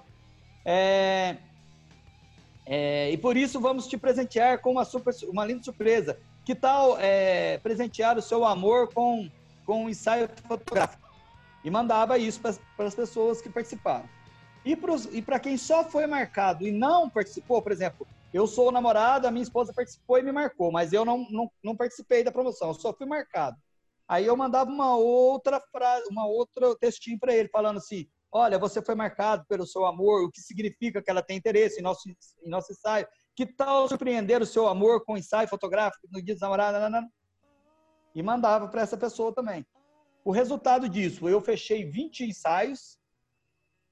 É, você vai falar assim, ah, mas é muito pouco. Pô, é muito pouco, mas é, são 20 clientes que, se eu não tivesse feito essa ação onde eu não gastei nenhum real, eu só gastei o meu tempo, porque leva um tempo para você responder os, os 400 e poucos nomes que estão lá. É, foram 500 e pouco, mas eu não consegui contato com todos, porque teve alguns perfis que eram eram bloqueados, eram privados, aí esses eu não consegui mandar a mensagem. No total deu quase 400 pessoas. Eu, vendi, eu fechei 20 ensaios e fechei dois casamentos. Ou seja, teve cliente que não só quis o ensaio, como quis me contratar para fazer o evento todo. Ou seja, um casamento que eu fechei já pagava todo esse tempo que eu gastei. Eu ainda fechei dois casamentos, 20 ensaios. E além do que, Alguns ensaios que eu vendi também, que eu, que eu fechei, eu ainda vendi alvo também, vendi pôster. Então, assim, foi, foi bem bacana. Só que naquela live que a gente estava, você me deu uma ideia. O próxima vez que eu vou fazer, eu vou fazer diferente. Eu posso sim sortear um ensaio, mas eu, eu não preciso fazer um ensaio e entregar 70 fotos. Eu posso falar que eu vou sortear um ensaio e dar 30 fotos. E eu faço 100 fotos Aí a pessoa vai ter 30 fotos, mas eu vou ter mais 70 fotos para vender o extra para essa pessoa que ganhou. Ou seja, eu vou conseguir vender também para aquela pessoa que ganhou o sorteio. Só que isso aí foi você que deu a ideia lá no dia da live, já adorei a ideia. Com certeza, a próxima vez que eu fazer, eu vou usar. Isso serve, cara, para 15 anos, serve para gestante, serve para aniversário infantil. O nicho que você quiser, você consegue fazer. É só você ter um pouquinho de paciência na hora que você receber todas as marcações você entrar em contato um por um com um texto bacana, vale a pena. Acho que vale a pena, o retorno é bem bacana.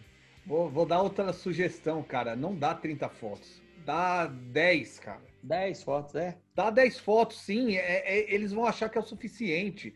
E eles vão comprar foto, cara. Se cada vez que você der mais foto, menos chance de comprar é, é, é você vai ter, entendeu? É verdade.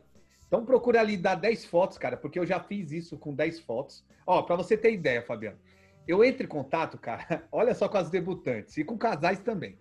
Eu chego para eles assim, né? É, para debutante. Oi, fulana, tudo bem? Há quanto tempo, né? Eu já tô com saudade de fotografar você. E eu queria te dar um ensaio de presente. Eu vou entrar em contato com sua mãe para conversar com ela para a gente marcar. Cara, aí eu entro lá, né? Converso com a mãe e fala assim: olha, eu queria fotografar novamente a fulana e eu queria dar um ensaio de cinco fotos para vocês. Vocês topam? Vocês gostariam? Ah, John, eu quero. Pô, legal. Nossa, você já fotografou ela e as fotos ficaram lindas. Cara, obrigado mesmo de coração. Elas, elas ficam agradecendo, Fabiano. Elas ficam me agradecendo direto, cara. Aí eu chego e, e eu chego, cara, no dia do ensaio, eu faço várias fotos, né? Depois eu chego e vendo foto avulsa, cara. Meu, sinceramente, juro para você. Eles compram 20, 30 fotos. Cara, já dá o valor do meu ensaio completo, cara. Eu gostei da ideia. Quer dizer que você entra em contato com as clientes que você já fotografou Sim. e oferece isso como presente. Já anotei aqui no papel, você sabe, né? Vou começar a usar a estratégia. Porque é muito interessante. Isso serve também para casais. Eu posso fazer isso para os casais. Eu posso entrar, eu posso entrar, olha eu adaptando, não sei se, por exemplo, quando o casal estiver fazendo um ano, vai fazer um, um, ano de casamento, olha, como presente gostaria de fazer um, um ensaio de vocês de cinco fotos e depois vender as fotos essa. Cara, muito massa, gostei muito da ideia, vou, com certeza eu vou aplicar aqui. Não, eu já... Com certeza, gostei da ideia. Valeu. Eu já ia falar também dos casais. É isso que eu faço. Quando chega um ano ali, quando eles estão fazendo aniversário, eu falo: Ó, oh, eu vou te dar de presente para vocês comemorarem esse dia especial, né, esse aniversário de casamento, com ensaio fotográfico. Cara, eu dou cinco fotos e eles compram o resto. Né? Eles compram o resto. Só que é o seguinte, fotógrafo e fotógrafa, aí que já vem. Cara, você tem que fazer ali um follow-up. Você, pô, o casal casou nessa data, você vai lá, já coloca, já agenda ali no Google né, no Google ou em qualquer lugar que você usa para agendar, já anota ali, entrar em contato com o cliente nessa data para oferecer um ensaio, ok? Você tem que fazer esse follow-up, porque senão esquece, Fabiano. Esquece mesmo, verdade. Tem que ter, tem que ter a planilha, você tem que retirar o relatório lá na planilha. É, eu não sei qual, qual, qual software você usa ou se não usa nenhum. Por exemplo, no meu site eu tenho um dos aplicativos do site onde tem um, um, um gerenciamento de, de, clientes, onde eu consigo tirar o relatório por mês. Ah, deixa eu ver quem está fazendo um ano de, de casamento esse mês. Eu consigo tirar esse relatório. Isso ajuda bastante, porque se você não fizer isso, com certeza vai passar batido e vai esquecer. E eu, e eu gostei muito dessa sua ideia. Com certeza eu vou, eu vou aplicar ela aqui no, no na minha empresa, porque com certeza vai dar resultado. Qual cliente não, só da gente estar tá lembrando o aniversário de um ano de casamento, eles já vão se sentir é, é, privilegiados. Ainda falar que vai ganhar cinco fotos, com certeza eles vão querer. Com certeza. Só que tem que deixar bem claro, né? Se a pessoa gostar das outras fotos, você vai fazer um valor bem legal para ela. Aí, galera, aí você, assim. você tem que fazer isso mesmo, dar um desconto. Eu faço isso, tá? É, eu dou um desconto porque são pessoas que eu já fotografei, que já me contrataram, né? Eu não dou esse desconto para pessoas que nunca que eu nunca fiz o trabalho, mas para eles merecem. E outra coisa, Fabiano, se a, se a pessoa não comprar, cara, mesmo assim você tá na cabeça dela ali e ela vai te indicar para outro para outra pessoa, cara. Então, se você tiver ali sempre entrando em contato, fotografando esse cliente de alguma forma, cara, meu, eu tenho certeza que ele tem muito mais chance de, de eles te indicarem né, para outras pessoas e você fechar trabalho. É, só, só um adendo aqui. É, essa estratégia que você passou e nada mais é do que a famosa inversão de risco. Só que é uma inversão de risco com um cliente que você já fotografou. E tem muita gente que critica a, a, a inversão de risco. Sabe a, a, a, empresa que eu te falei que eu trabalhei durante 10 anos? É. Eles viviam única e exclusivamente de inversão de risco eles tinham é, urnas, eles faziam urnas, deixavam urnas nos comércios da cidade, aonde a pessoa ia lá, você, você entrava numa loja de uma boutique de roupas da cidade. Se fosse comprar ou não, você tinha lá um cupomzinho da empresa para você preencher, aonde você ia ganhar uma foto 15 por 20 e concorrer a um pôster 50 por 75. Cara, todo mundo agendava. O Canaã, eu, sério, é uma empresa que chegou a faturar um milhão de reais por mês com fotografia. Claro que eles vendiam tudo, painel, book, foto almofada, era impressionante. Mas a partir do momento que o cliente caía ali, fazia, e lá na empresa tinha maquiadora, o cliente chegava com a cara limpa e a roupa suja, vamos dizer assim. O cliente era maquiado pela empresa, entrava no set fotográfico, as meninas faziam 60 fotos, a hora que ela saía de lá, ela já caía numa salinha onde ela já ia escolher a foto que ela queria de brinde, mas ali as vendedoras já cativavam elas de uma tal forma. As, é claro que às vezes muitas saíam sem comprar, mas depois as clientes, as vendedoras passavam a, a, a entrar em contato de novo. Olha, já tem tanto tempo que você fez suas fotos, o nosso sistema de backup vai ser deletado. Você não quer mesmo comprar a sua foto? Cara, sempre vendia, cara. E não vendia só foto, vendia painel, vendia álbum, vendia... porque as meninas elas eram treinadas para vender. Elas tinham meta elas ganhavam, na verdade, na empresa que eu trabalhava, essa empresa que eu trabalhava que eu te falei, as vendedoras ganhavam mais do que os gerentes, pra você ter uma ideia. Elas eram super mega valorizadas. Por que, que elas ganhavam mais? Porque elas tinham meta, sabe? Era meta semanal de venda, meta semanal. Então, sim. E era nada mais, nada menos do que a famosa inversão de risco. Eles faziam muito isso. Além disso, tinha também o Clube das Amigas, aonde é, uma, uma cliente indicou é, um, mais uma cliente, essa cliente vendeu, ela ganhava um pôster 30 por 40. Indicou a segunda, ganhava um abajur. Indicou a terceira, ganhava. E era assim. Então, as, as, as próprias clientes indicavam mesmo, tipo o cartãozinho, Clube das Amigas, e ia virando aquela bola de neve, né? Porque todo mundo queria ganhar os presentes que o cara andava. E na, e na verdade, os presentes que eles davam era tudo feito ali. O abajur a gente fazia, a almofada a gente fazia, o relógio personalizado, tinha tudo de foto lá. Então, era, as, as próprias clientes faziam de tudo para indicar, mas para cativar o cliente era sempre a famosa inversão de risco, que foi essa ideia que você deu aí. Sim, sim. E, meu, é como eu falei, a chance de vender é muito grande, cara, porque você já fotografou eles. Galera, só que é o seguinte, se você fez um trabalho ruim ali, o primeiro trabalho, é. vai fazer isso que ele vai te xingar, né? E, ó, e aproveitando essa deixa dessa estratégia, cara, é o seguinte, Fabiano, na hora que você vai fotografar esse casal, cara, você pega o celular e grava, faz um stories, grava um vídeo falando, ó, oh, eu tô fotografando novamente esse casal. E você começa a contar isso daí. Cara, isso te traz uma autoridade, cara, porque o cliente que, que quer te contratar vai olhar, caramba, o cara fotografou o casamento. Foto... E agora tá fotografando, o, o, fazendo um ensaio de aniversário, cara, de casamento. Meu, eles, eles olham ali e falam: caramba, esse fotógrafo aí é bacana, porque se, se o cliente está contratando ele de novo para fazer essas fotos, né? Ele é um fotógrafo honesto, ele é um fotógrafo com caráter, ele é um fotógrafo que entrega fotos legais. Só que o cliente não tá. Só que as pessoas que estão seguindo, cara, que estão te seguindo, não tá sabendo que é um ensaio fotográfico ali que você tá dando, né? Porque você não precisa falar isso para ninguém, né? É verdade.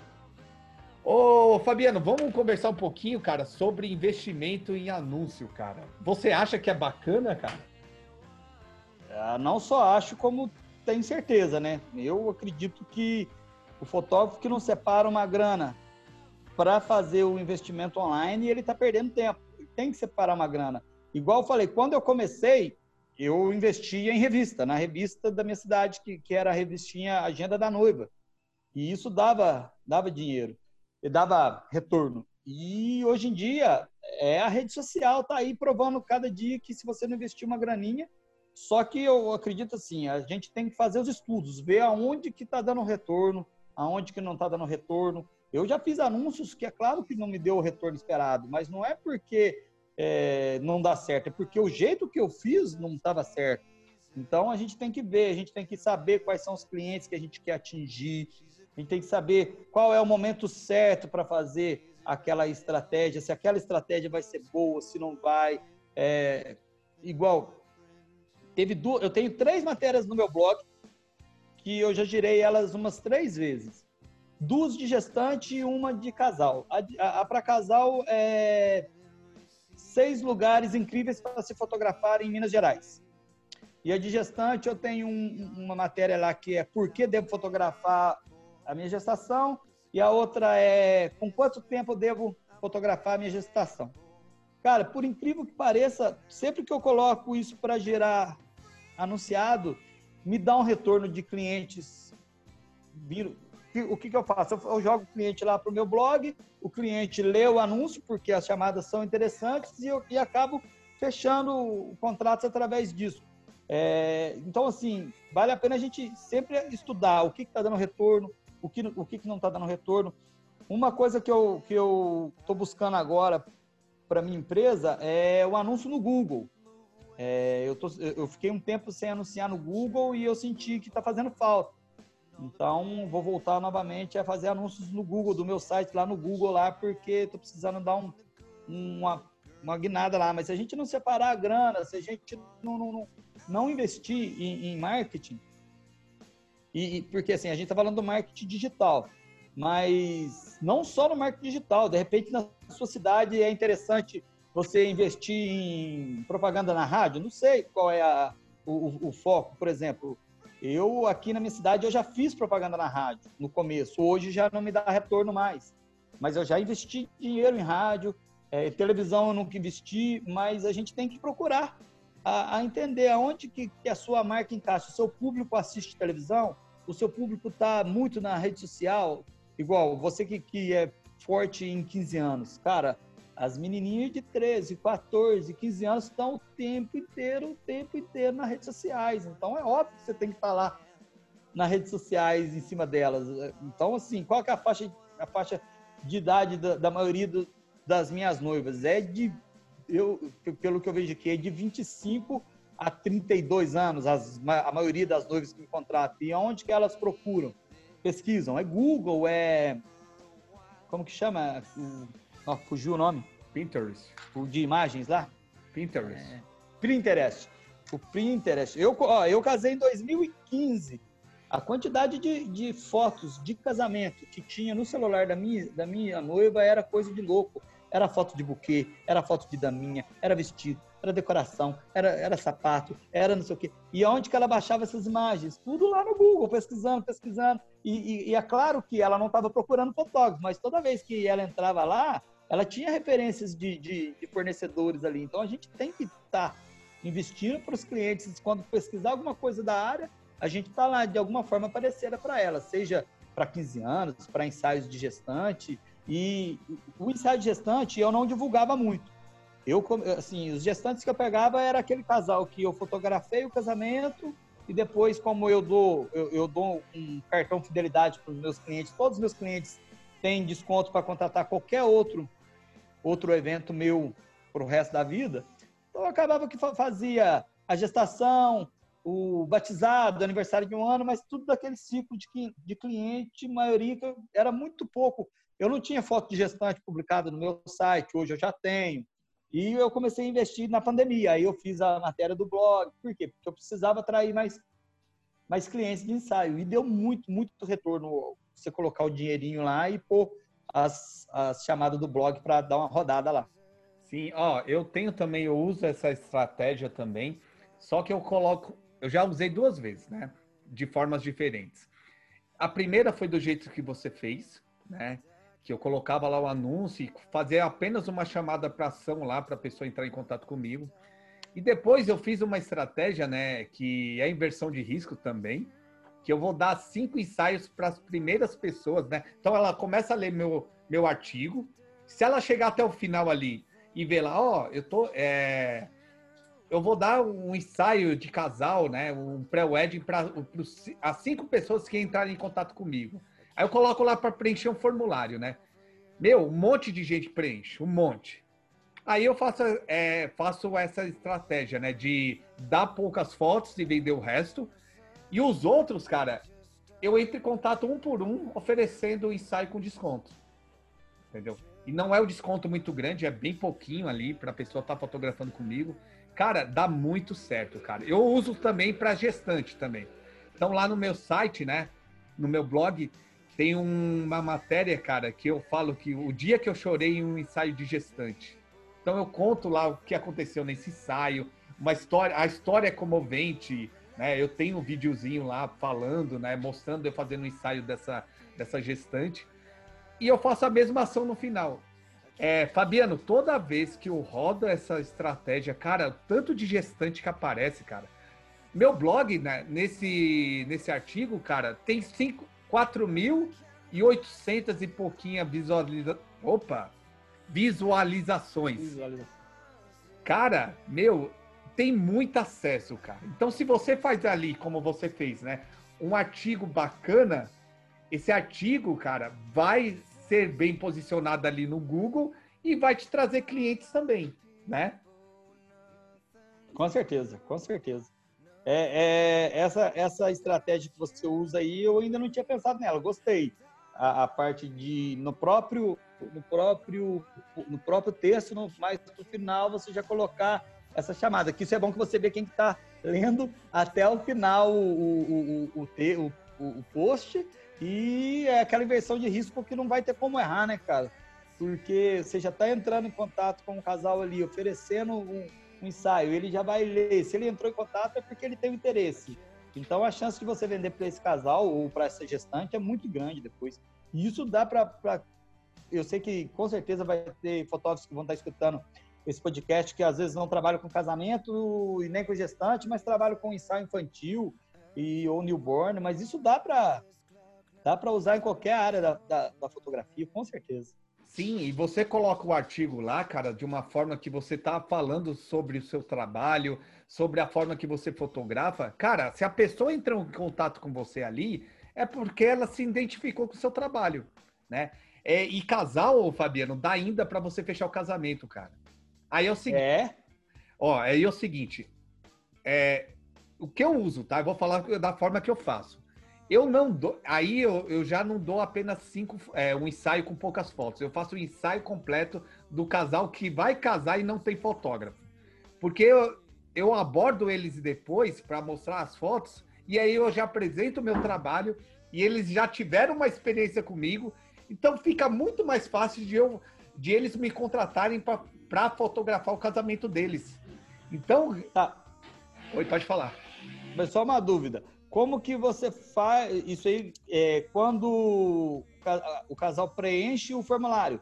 Ele já, já coloca se já tem o casal para o casamento ou você pergunta quando você vai marcar o ensaio? Não, cara, eu, no meu formulário já tem lá o nome, e-mail, telefone, a data do casamento, né? Onde você vai casar e se você contratou fotógrafo sim ou não. Entendeu?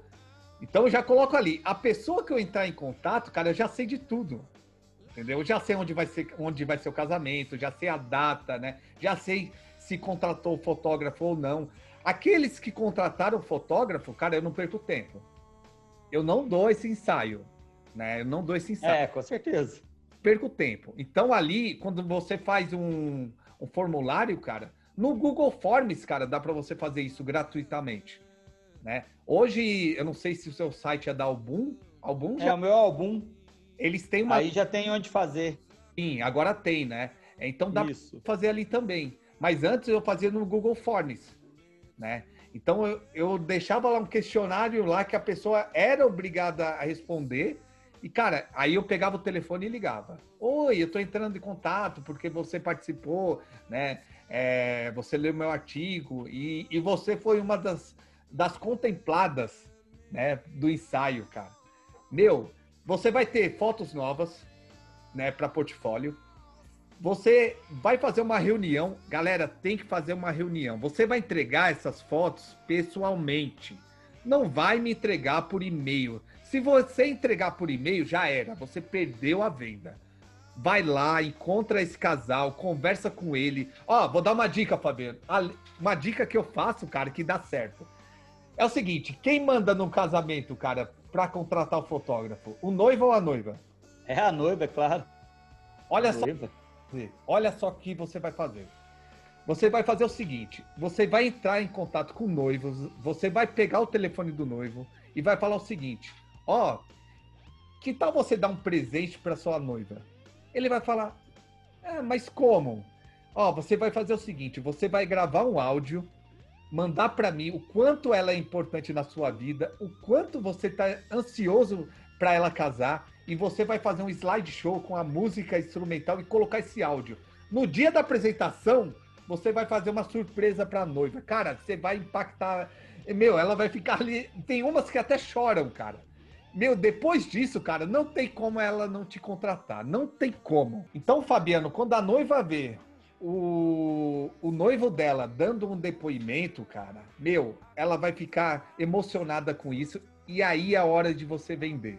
Então você vai apresentar seu trabalho, vai falar o porquê que você fotografa e eles já, já vão ter uma noção ali que você é um bom fotógrafo, que você curtiu fotografar eles, que você é, passou ali uma, como que eu vou dizer, uma confiança, cara, ao fotografar eles.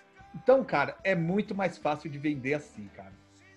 Com certeza. Além, além do que eles já vão ter vivido a experiência, né, de um dia ter passado lá à tarde ou o dia inteiro com você. Isso faz toda a diferença. Isso aí não tenha, não tenha dúvida disso. É, só uma pergunta, é, para deixar claro para quem está ouvindo.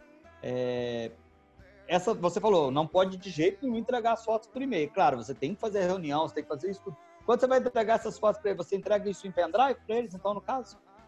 Sim, eu entrego no pendrive, cara, com fotos impressas ali, né? Uhum. Eu entrego isso para casais que vão casar, tá com uma data ali que e eu tô... ainda não contrataram o, o fotógrafo, é claro, porque depois você tira tudo isso do, no fechamento. O casal, o casal fechou você, acabou, você tá tranquilo, com certeza.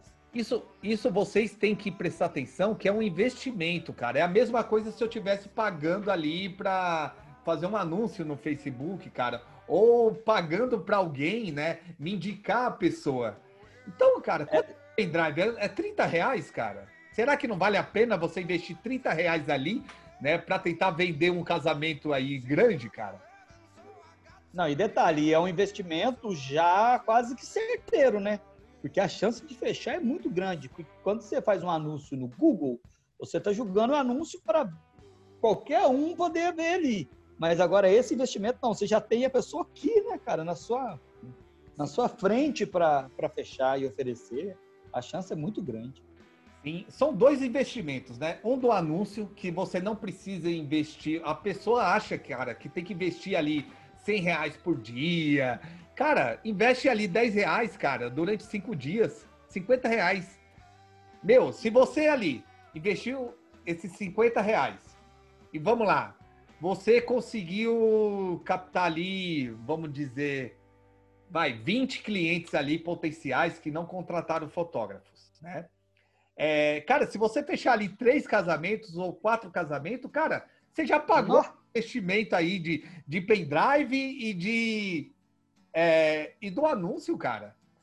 Né? Tem que testar, eu investi. E sabe, com certeza. E sabe o que, eu acho engraçado em alguns fotógrafos que falam que não tem dinheiro para investir e isso e aquilo, mas gasta dinheiro com, por exemplo, hoje você vai num, num boteco aí tomar uma cerveja, comer um tiragosto, o cara paga 150 reais, 200 pontos no fim de semana e acha que está tudo ok, tudo beleza. É claro que a gente tem que divertir, eu só estou fazendo uma comparação assim. Para ir no boteco tomar uma cerveja, 200 pontos não é nada. Mas para investir 50 conto por 10 dias no Google é um absurdo. Então, assim, o, o, fotógrafo tem que ter em mente que isso dá retorno, cara. Que você está investindo e, e, que isso dá retorno. Por exemplo, comprar uma lente. E hoje, hoje o preço que está um equipamento é coisa de louco. Às vezes o fotógrafo tem aí uma lente 50 milímetros e uma lente, vamos pôr aí, uma 85 milímetros. Aí vem um fotógrafo fodástico aí da vida, sei lá, um Robson Kunz, o Hélio Fugi, algum que seja aí desses fodásticos aí, aí fala lá assim que tem uma lente 100 milímetros. Pronto, aí o fotógrafo já fica louco. Não, eu tenho que ter uma 100 milímetros. Ter... O cara ainda não aprendeu nem usar o 85 dele, aí tem que ter a 100 milímetros. Aí já vai ficar louco, já vai gastar aí mais 5 pau para comprar uma lente, que às vezes a lente nem cara vai usar a lente três vezes e já vai falar, nossa, essa lente não deu para mim, não. Então, assim, o fotógrafo tem que saber no que investir. Igual, por exemplo, eu eu caí na bobeira. Vou te dar um exemplo meu de investimento bobo meu. É, eu estava tendo muita dor nas costas, então eu resolvi parar de trabalhar com duas câmeras. Falei, ah, quer saber? Vou trabalhar com uma câmera só. Então eu vou comprar uma 2470, que dentro do casamento eu tô feito maior burrice que eu fiz. E o peso da lente? A lente era a, a, a, 20, a, a 5D Mark III com a, com a 70-200 da Canon, fica mais pesada do que as duas câmeras tá. Então eu falei, puta, que burrice, hein, cara. Aí fiquei trabalhando com a 2470, é uma puta lente, série L, 2.8, perfeita a lente. Mas e o peso? Se o problema era o peso nas costas, não resolveu nada. Aí o que, que eu fiz? Bom, vou comprar a lente Aí eu tinha vendido a minha lente fixa, falei, bom, vou comprar outra lente fixa para mim de novo, porque esse negócio dessa lente tá muito pesado. Aí o que eu fiz? Bom, vou comprar uma 35. Mas antes de eu comprar uma 35, quando eu fui comprar, o que, que eu fiz? Eu conheci uma fotógrafa da minha cidade que tinha 35 milímetros. Eu falei para ela assim: quero comprar uma lente igual a sua. Você me empresta sua lente ou me aluga sua lente para mim fazer um casamento com ela? Aí ela me emprestou, com o maior prazer, ela é minha amiga, me emprestou, fiz o casamento com ela e falei: porra, levinha, gostei da nitidez, resultado perfeito, vou comprar essa. Aí sim eu fiz o investimento certo, né? Porque eu já tinha usado a lente. Então, assim, às vezes a gente erra nos, nos investimentos. Boa, boa, vai comprar uma. Sim, claro que a lente era uma puta lente, comprei, não vendi ela porque eu gosto dela, mas vou usar muito menos. E às vezes a gente deixa de investir 100 reais numa coisa que vai te trazer aí contrato de 4 mil, 5 mil, 10 mil, mas vai investir numa lente de 6 mil, cinco pau, vai usar a lente três vezes e falar, ah, não deu certo. Então, às vezes, o fotógrafo tem que ficar mais ligado nessas coisas, tem hora. Sim. Ô, Fabiano, eu sei que eu vou falar uma coisa aqui e vários fotógrafos vão me crucificar aqui. É o seguinte. Cara, você sabe qual lente eu uso de 30... Uh, eu tenho uma lente de 35 milímetros, né? Você sabe de que marca é? Eu uso hum, o quê? Hum, deve ser Yugno. Isso. Acertei? Acertou. Ah. Acertou. Cara, eu fiquei abismado com essa lente. Sinceramente, cara. Eu comprei para fazer um vídeo, cara. Para fazer um vídeo, né? Que eu tinha, eu uso uma 2470 e usava ali uma, é, uma 85 milímetros, né? No casamento. E, cara, aí eu falei assim, ó, oh, eu vou fazer um ensaio, eu vou fazer um ensaio, cara, para testar ela. E, meu, depois, cara, que eu fiz um ensaio, cara, que eu olhei ali, eu falei, caramba, meu, essa lente não é ruim. Lógico, eu não vou dizer que é igual do Fabiano, que tem uma nitidez igual do Fabiano, mas, cara, é uma coisa, o Fabiano, que você não percebe. Não, com certeza. Com certeza. E assim, é, o pessoal tem meio preconceito com, com essas marcas, mas nunca testaram, nunca. A, a, minha 35 ela é da Canon mesmo, mas eu tenho eu tenho um amigo que tem a 50 milímetros da Yugno e a 35 milímetros da Yugno e ele fala que a lente é muito muito top. É isso aí que você falou. É claro que assim, é, às vezes a gente não pode comparar. Igual, eu tenho uma 35, mas é a 2.0, é, a 2.0, não é a 35 é, 1.4, nem nada disso. E se você for comparar, lógico que nitidez é da diferença, mas o seu cliente não sabe se você está usando Canon, se você está usando Nikon, se você está usando Fuji, se você está usando Sony, se é a 5D Mark IV, se é a 5D Mark III. A cliente quer a foto Sim. boa e aceitável. E às vezes o fotógrafo fica com essa bobeira e investe errado. Que, que bobeira, deixa de fazer, igual eu falei, deixa de fazer um anúncio no Google para comprar um, um, um, flash que viu que o cara comprou. Ah, é, eu vi esses tempo atrás, um fotógrafo estava vendendo um Mag, Mag, Mag Band, esqueci o nome certo, um flashzinho que você põe umas, umas lentezinhas na frente, faz uns rabiscos na parede o cara tinha um equipamento há menos de seis meses já estava vendendo. E o negócio é caro, velho. Dois pau o negócio. Ou seja, comprou um equipamento de dois mil, não deu o resultado que ele queria, estava pondo para vender. Ou seja, já vai perder dinheiro porque não fez aquele estudo certo na hora de comprar o equipamento. Então, gente, o fotógrafo tem essa mania de equipamentite Sim. aguda. Então, a gente tem que ficar esperto com isso. E, galera, uma lente dessa aí que eu uso da Yongnu, Cara, custa 500 reais, meu. 500 reais. Ó, ela só não dá certo na minha EOS R, cara. Ela não acompanha, porque ela é muito rápida o foco, né? A EOS R, então ela não acompanha. Mas na 5D Mark III dá certo, cara. Na 6D dá certo, cara. Meu, eu uso ela nessa 5D, né? E a outra lente na EOS R, eu já uso uma lente original para acompanhar mesmo, né, cara? Porque senão não dá. Ô, Fabiano, Cara, dá, dá uma dica pro fotógrafo, cara, que tá começando, cara. O que, que ele tem que fazer no começo da carreira, cara? Tá, uma dica. A primeira dica que eu vou dar para fotógrafo que está começando é estude bastante antes de começar a cobrar pelo trabalho. Ah, Fabiano, mas assim eu vou morrer de fome. Não, estuda bastante. Se eu pudesse ter estudado antes, cara, eu juro que eu tinha esperado um pouquinho mais. Isso é uma coisa. Ah, Fabiano, não, mas eu já comecei, já estou cobrando. Beleza, então estude mais, estude o dobro. E não estude só fotografias. Estude vendas, estude negócios, estude marketing. A gente tem que estudar tudo, cara, porque não é só uma boa fotografia que vai te trazer novos clientes. Então a gente tem que estar antenado em, em tudo. É, e perca o seu tempo, cara, ou ganhe o seu tempo lendo livros, é, assistindo vídeos, assistindo filmes. A gente tem que estar o tempo inteiro é, ligado nas inovações. E um outro, um, um outro conselho que eu posso dar para quem está começando, além de estudar bastante, é, tenha referências que realmente vale a pena. Escolham bem, o que eu quero dizer com isso? Escolham bem os seus mentores. A escolha do seu mentor é fundamental. O que, eu quero dizer com isso? Ah, se você sentar numa mesa com cinco pessoas e essas cinco pessoas souberem mais de empreendimento, de empreendedorismo, de negócio do que você, você só tem a ganhar. A gente tem que andar com quem sabe mais do que a gente. Sim. Então, é, vamos pôr isso para o lado da fotografia. Cara, tente participar de grupos de fotógrafos onde só tenha fotógrafos melhores do que você e que vão fazer você crescer.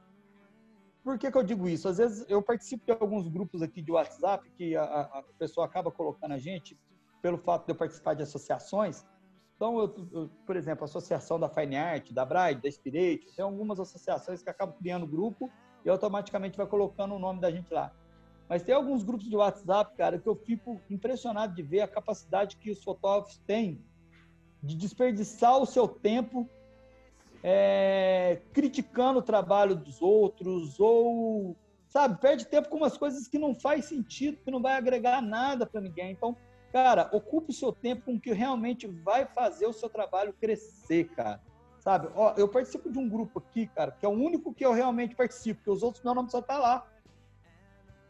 Porque eles colocaram, mas tem um grupo que eu participo aqui que foi inclusive foi o Daniel Ribeiro que me colocou no grupo. Quando ele me colocou nesse grupo, eu fiquei cara, li, assim, lisonjeado demais. Tá Anderson Marques, Kleber Júnior, Nayara, Érica Bittencourt. Cara, mas só tem fera naquele grupo, velho. E quando eles me colocaram lá, eu fiquei muito feliz, porque eu falei, cara, aqui só tem nego bom. Eu tinha até vergonha de falar alguma coisa no comecinho. Mas isso foi de uma ajuda tão grande para mim, porque a turma não, não tá lá para falar bobeira, não tá lá para ficar criticando o trabalhinho dos outros, publicação de Facebook cara, tá lá para crescer, cara. E é impressionante como aquela turma que tá ali, um ajuda o outro e procura crescer. Então, assim, a gente tem que se espelhar e, e buscar bem os nossos mestres, senão o nosso, o nosso trabalho ele estagna, ele fica parado no lugar ali. Sim, sim. Eu, cara, eu saio de todos os grupos, cara. É, eu não sou muito chegado a grupo de WhatsApp. É, cara, mas eu procurei montar agora um, o, Fabiano, cara, que a gente só fala sobre estratégias, né, de marketing, vendas, cara. Para quê? Para um compartilhar com o outro, né? Pô, eu tô fazendo isso, isso tá dando certo para mim, e o cara se inspirar com aquela estratégia, né, cara? E tá bem bacana esse grupo, cara, porque eu falo para você, eu não vi nenhum grupo assim ainda. Eu só vi grupos sobre fotografia que o cara fala. Para não falar que tá a gente não tá falando de fotografia, cara, porque pediram para mim, é, eu não, não era para fazer isso, mas muitas pessoas pediram para mim. Ô, John, será que a gente não pode ali tirar algumas dúvidas, né, de coisa diferente? Aí eu falei, tá, eu vou pensar de uma forma aqui organizada para a gente fazer isso. Então eu coloquei lá, segunda-feira, a pessoa pode compartilhar o Instagram para ter mais engajamento. Na terça-feira, você pode postar uma foto do teu trabalho. Apenas uma foto. Na quarta-feira, você pode falar sobre equipamentos. Entendeu? E na quinta-feira, você só pode falar sobre estratégia, vendas, né? Só que é, é, o grupo é livre só para estratégia e vendas. Então, que nem hoje. Hoje era para postar uma foto, mas teve pessoas lá que compartilharam é, é, estratégias que, que estavam fazendo e dando resultado eu tô tentando assim, se não der certo, se eu ver que vai avacalhar essa ideia, eu vou, vou cortar isso novamente, né? Porque a intenção no começo era a gente falar só sobre negócio. Só que as pessoas têm medo, Fabiano, de falar também, cara, o que tá dando errado. Né? Eu falo, galera, fala aqui que, o que tá dando errado para você, o que que você tá em, com dúvida, né, sobre vendas, sobre marketing compartilha com a gente o, o, erro, né? Os erros, cara, porque isso vai ajudar também a gente a crescer, né? A gente a, a olhar como é, como que eu vou dizer, cara? Ao olhar aquele erro, cara, e aprender com aquele erro, né? Então, com certeza. Então você que está escutando esse podcast, ó, ó, eu vou deixar aqui meu telefone. Se você quis, se você quiser entrar nesse grupo, tá bom? É só me chamar. Vamos lá, DDD 11 971 478104. DDD 11 971 478104. Fabiano, o papo tá bacana, cara, mas infelizmente estamos chegando no finalzinho. Cara, e eu sempre peço aí para os meus convidados né, indicarem um livro e um filme, cara. Então indica para a galera aí. Tá, vamos começar no livro. Como a gente está falando sobre vendas, é, marketing, tem um livro que já tem um bom tempo que eu tenho ele, mas eu indico para qualquer fotógrafo que está começando ou para os que já estão na carreira, mas que pre, pre, pre, eita, precisam melhorar um pouquinho o seu, a sua fotografia, as suas vendas, se conhecer mais como profissão mesmo dentro da fotografia. E o nome do livro é Profissão Fotógrafo, No Caminho do Sucesso, de Danny Sanders. Não sei se você conhece. Não, cara, não li ainda, não. Eu tô até com ele aqui, ó. Deixa eu ver se dá para você ver ele aqui. Bacana. Profissão fotógrafo no caminho do sucesso. Danny Sanders. Esse livro eu adquiri ele no Eden Brasil, inclusive ele está até assinado pelo Dani, é um fotógrafo americano. Cara, mas o livro é, é de muita, muito aprendizado, muito ensinamento. Ele fala até como ganhar dinheiro se você for freelance, por exemplo.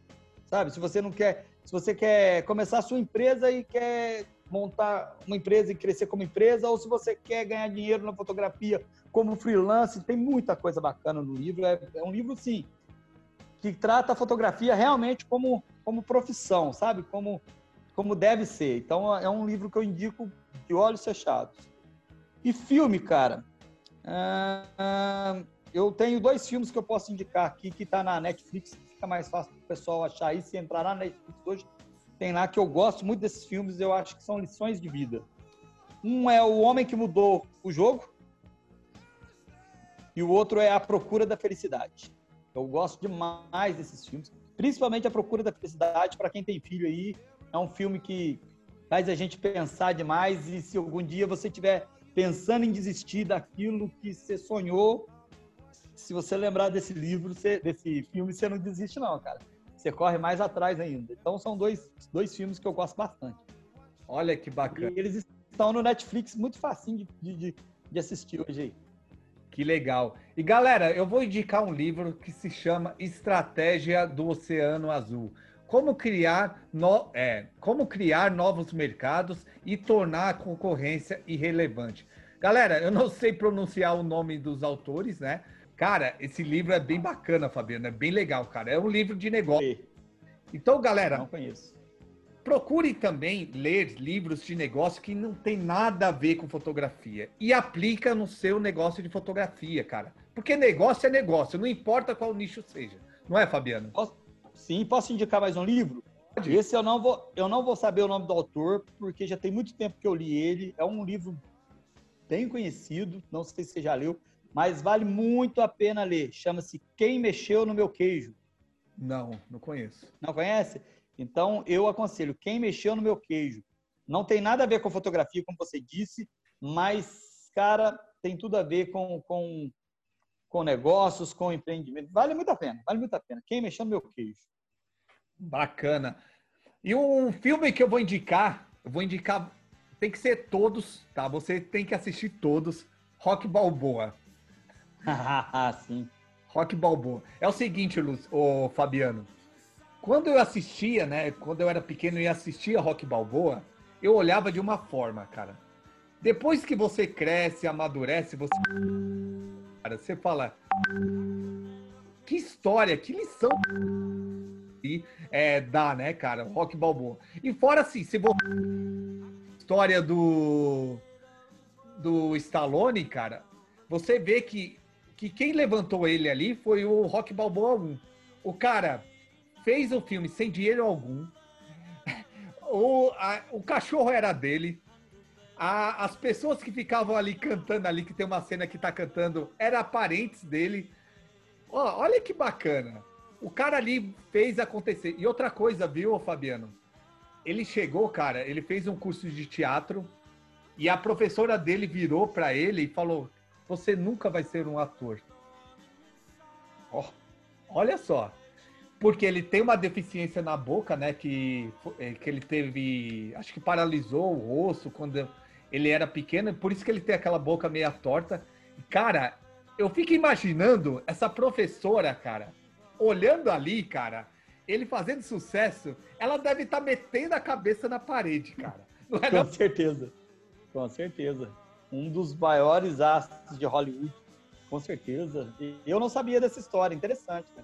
Interessante. Eu já assisti todos os, os rocks Valgoas da vida, inclusive o último, mas não sabia dessa história. Interessante. Bacana. E você aí que é moleque novo, menina novinha, que eu sei que tá aí, nunca ouviu falar do Rock Balboa, vai lá e assiste. Se você não gosta de luta, tira isso da sua cabeça. Assiste o filme como e aprende uma lição de vida que esse filme dá. E Fabiano, como que faz para o pessoal conhecer o seu trabalho, cara, te acompanhar? É, meu site, Fabiano Nunes, fotografia.com.br. É, Instagram, Fabiano Nunes Fotos. E Facebook, Fabiano Nunes.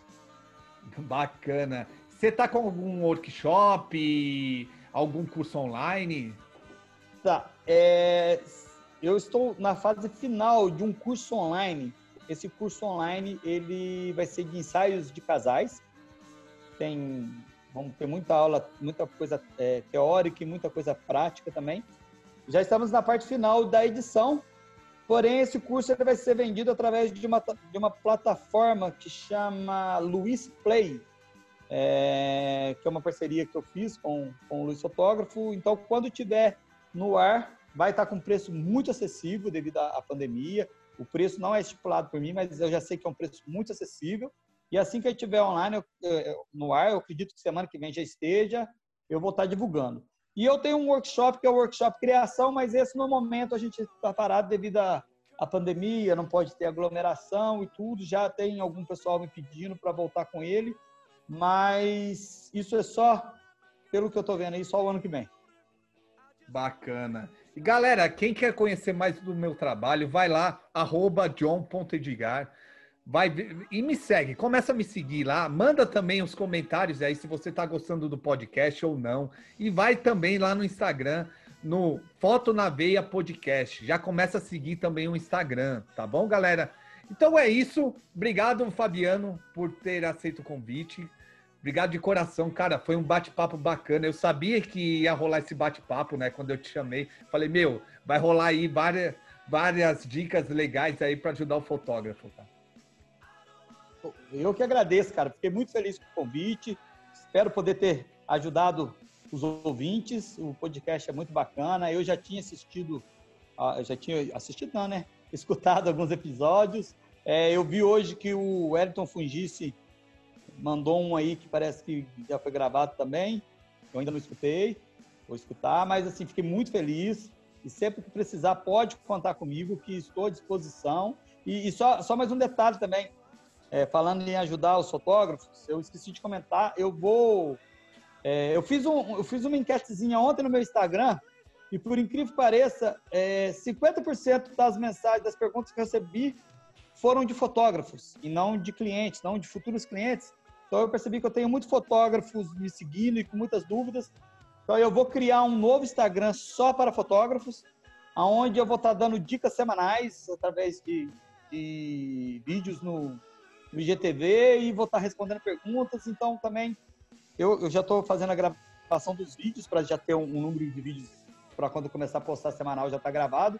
Mas você lá no Instagram, vou criar canal, uma, uma página lá no perfil no Instagram só para para receber esses fotógrafos, tirar dúvidas e perguntas lá. Eu acho que vai ser bem bacana também esse, esse follow-up, essa troca de ideias aí. Olha só, galera, mais um conteúdo bacana para você estar tá acompanhando e aprendendo. Então vai lá no Instagram do Fabiano, começa, começa a segui-lo e ele em breve ali vai divulgar quando. Tem previsão desse Instagram aí? Eu acredito que semana que vem também vamos fazer um lançamento só. Já vou lançar o novo Instagram, já vamos lançar o curso online e vai bombar. Valeu. E obrigado você, fotógrafo, você, fotógrafa que acompanhou esse podcast até o final.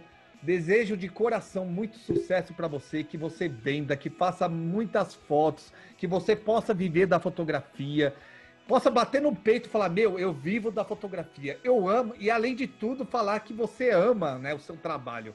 Cara, que isso não tem preço. Então, toda segunda um episódio novo. Até mais, foto na veia, valeu! Valeu, obrigado.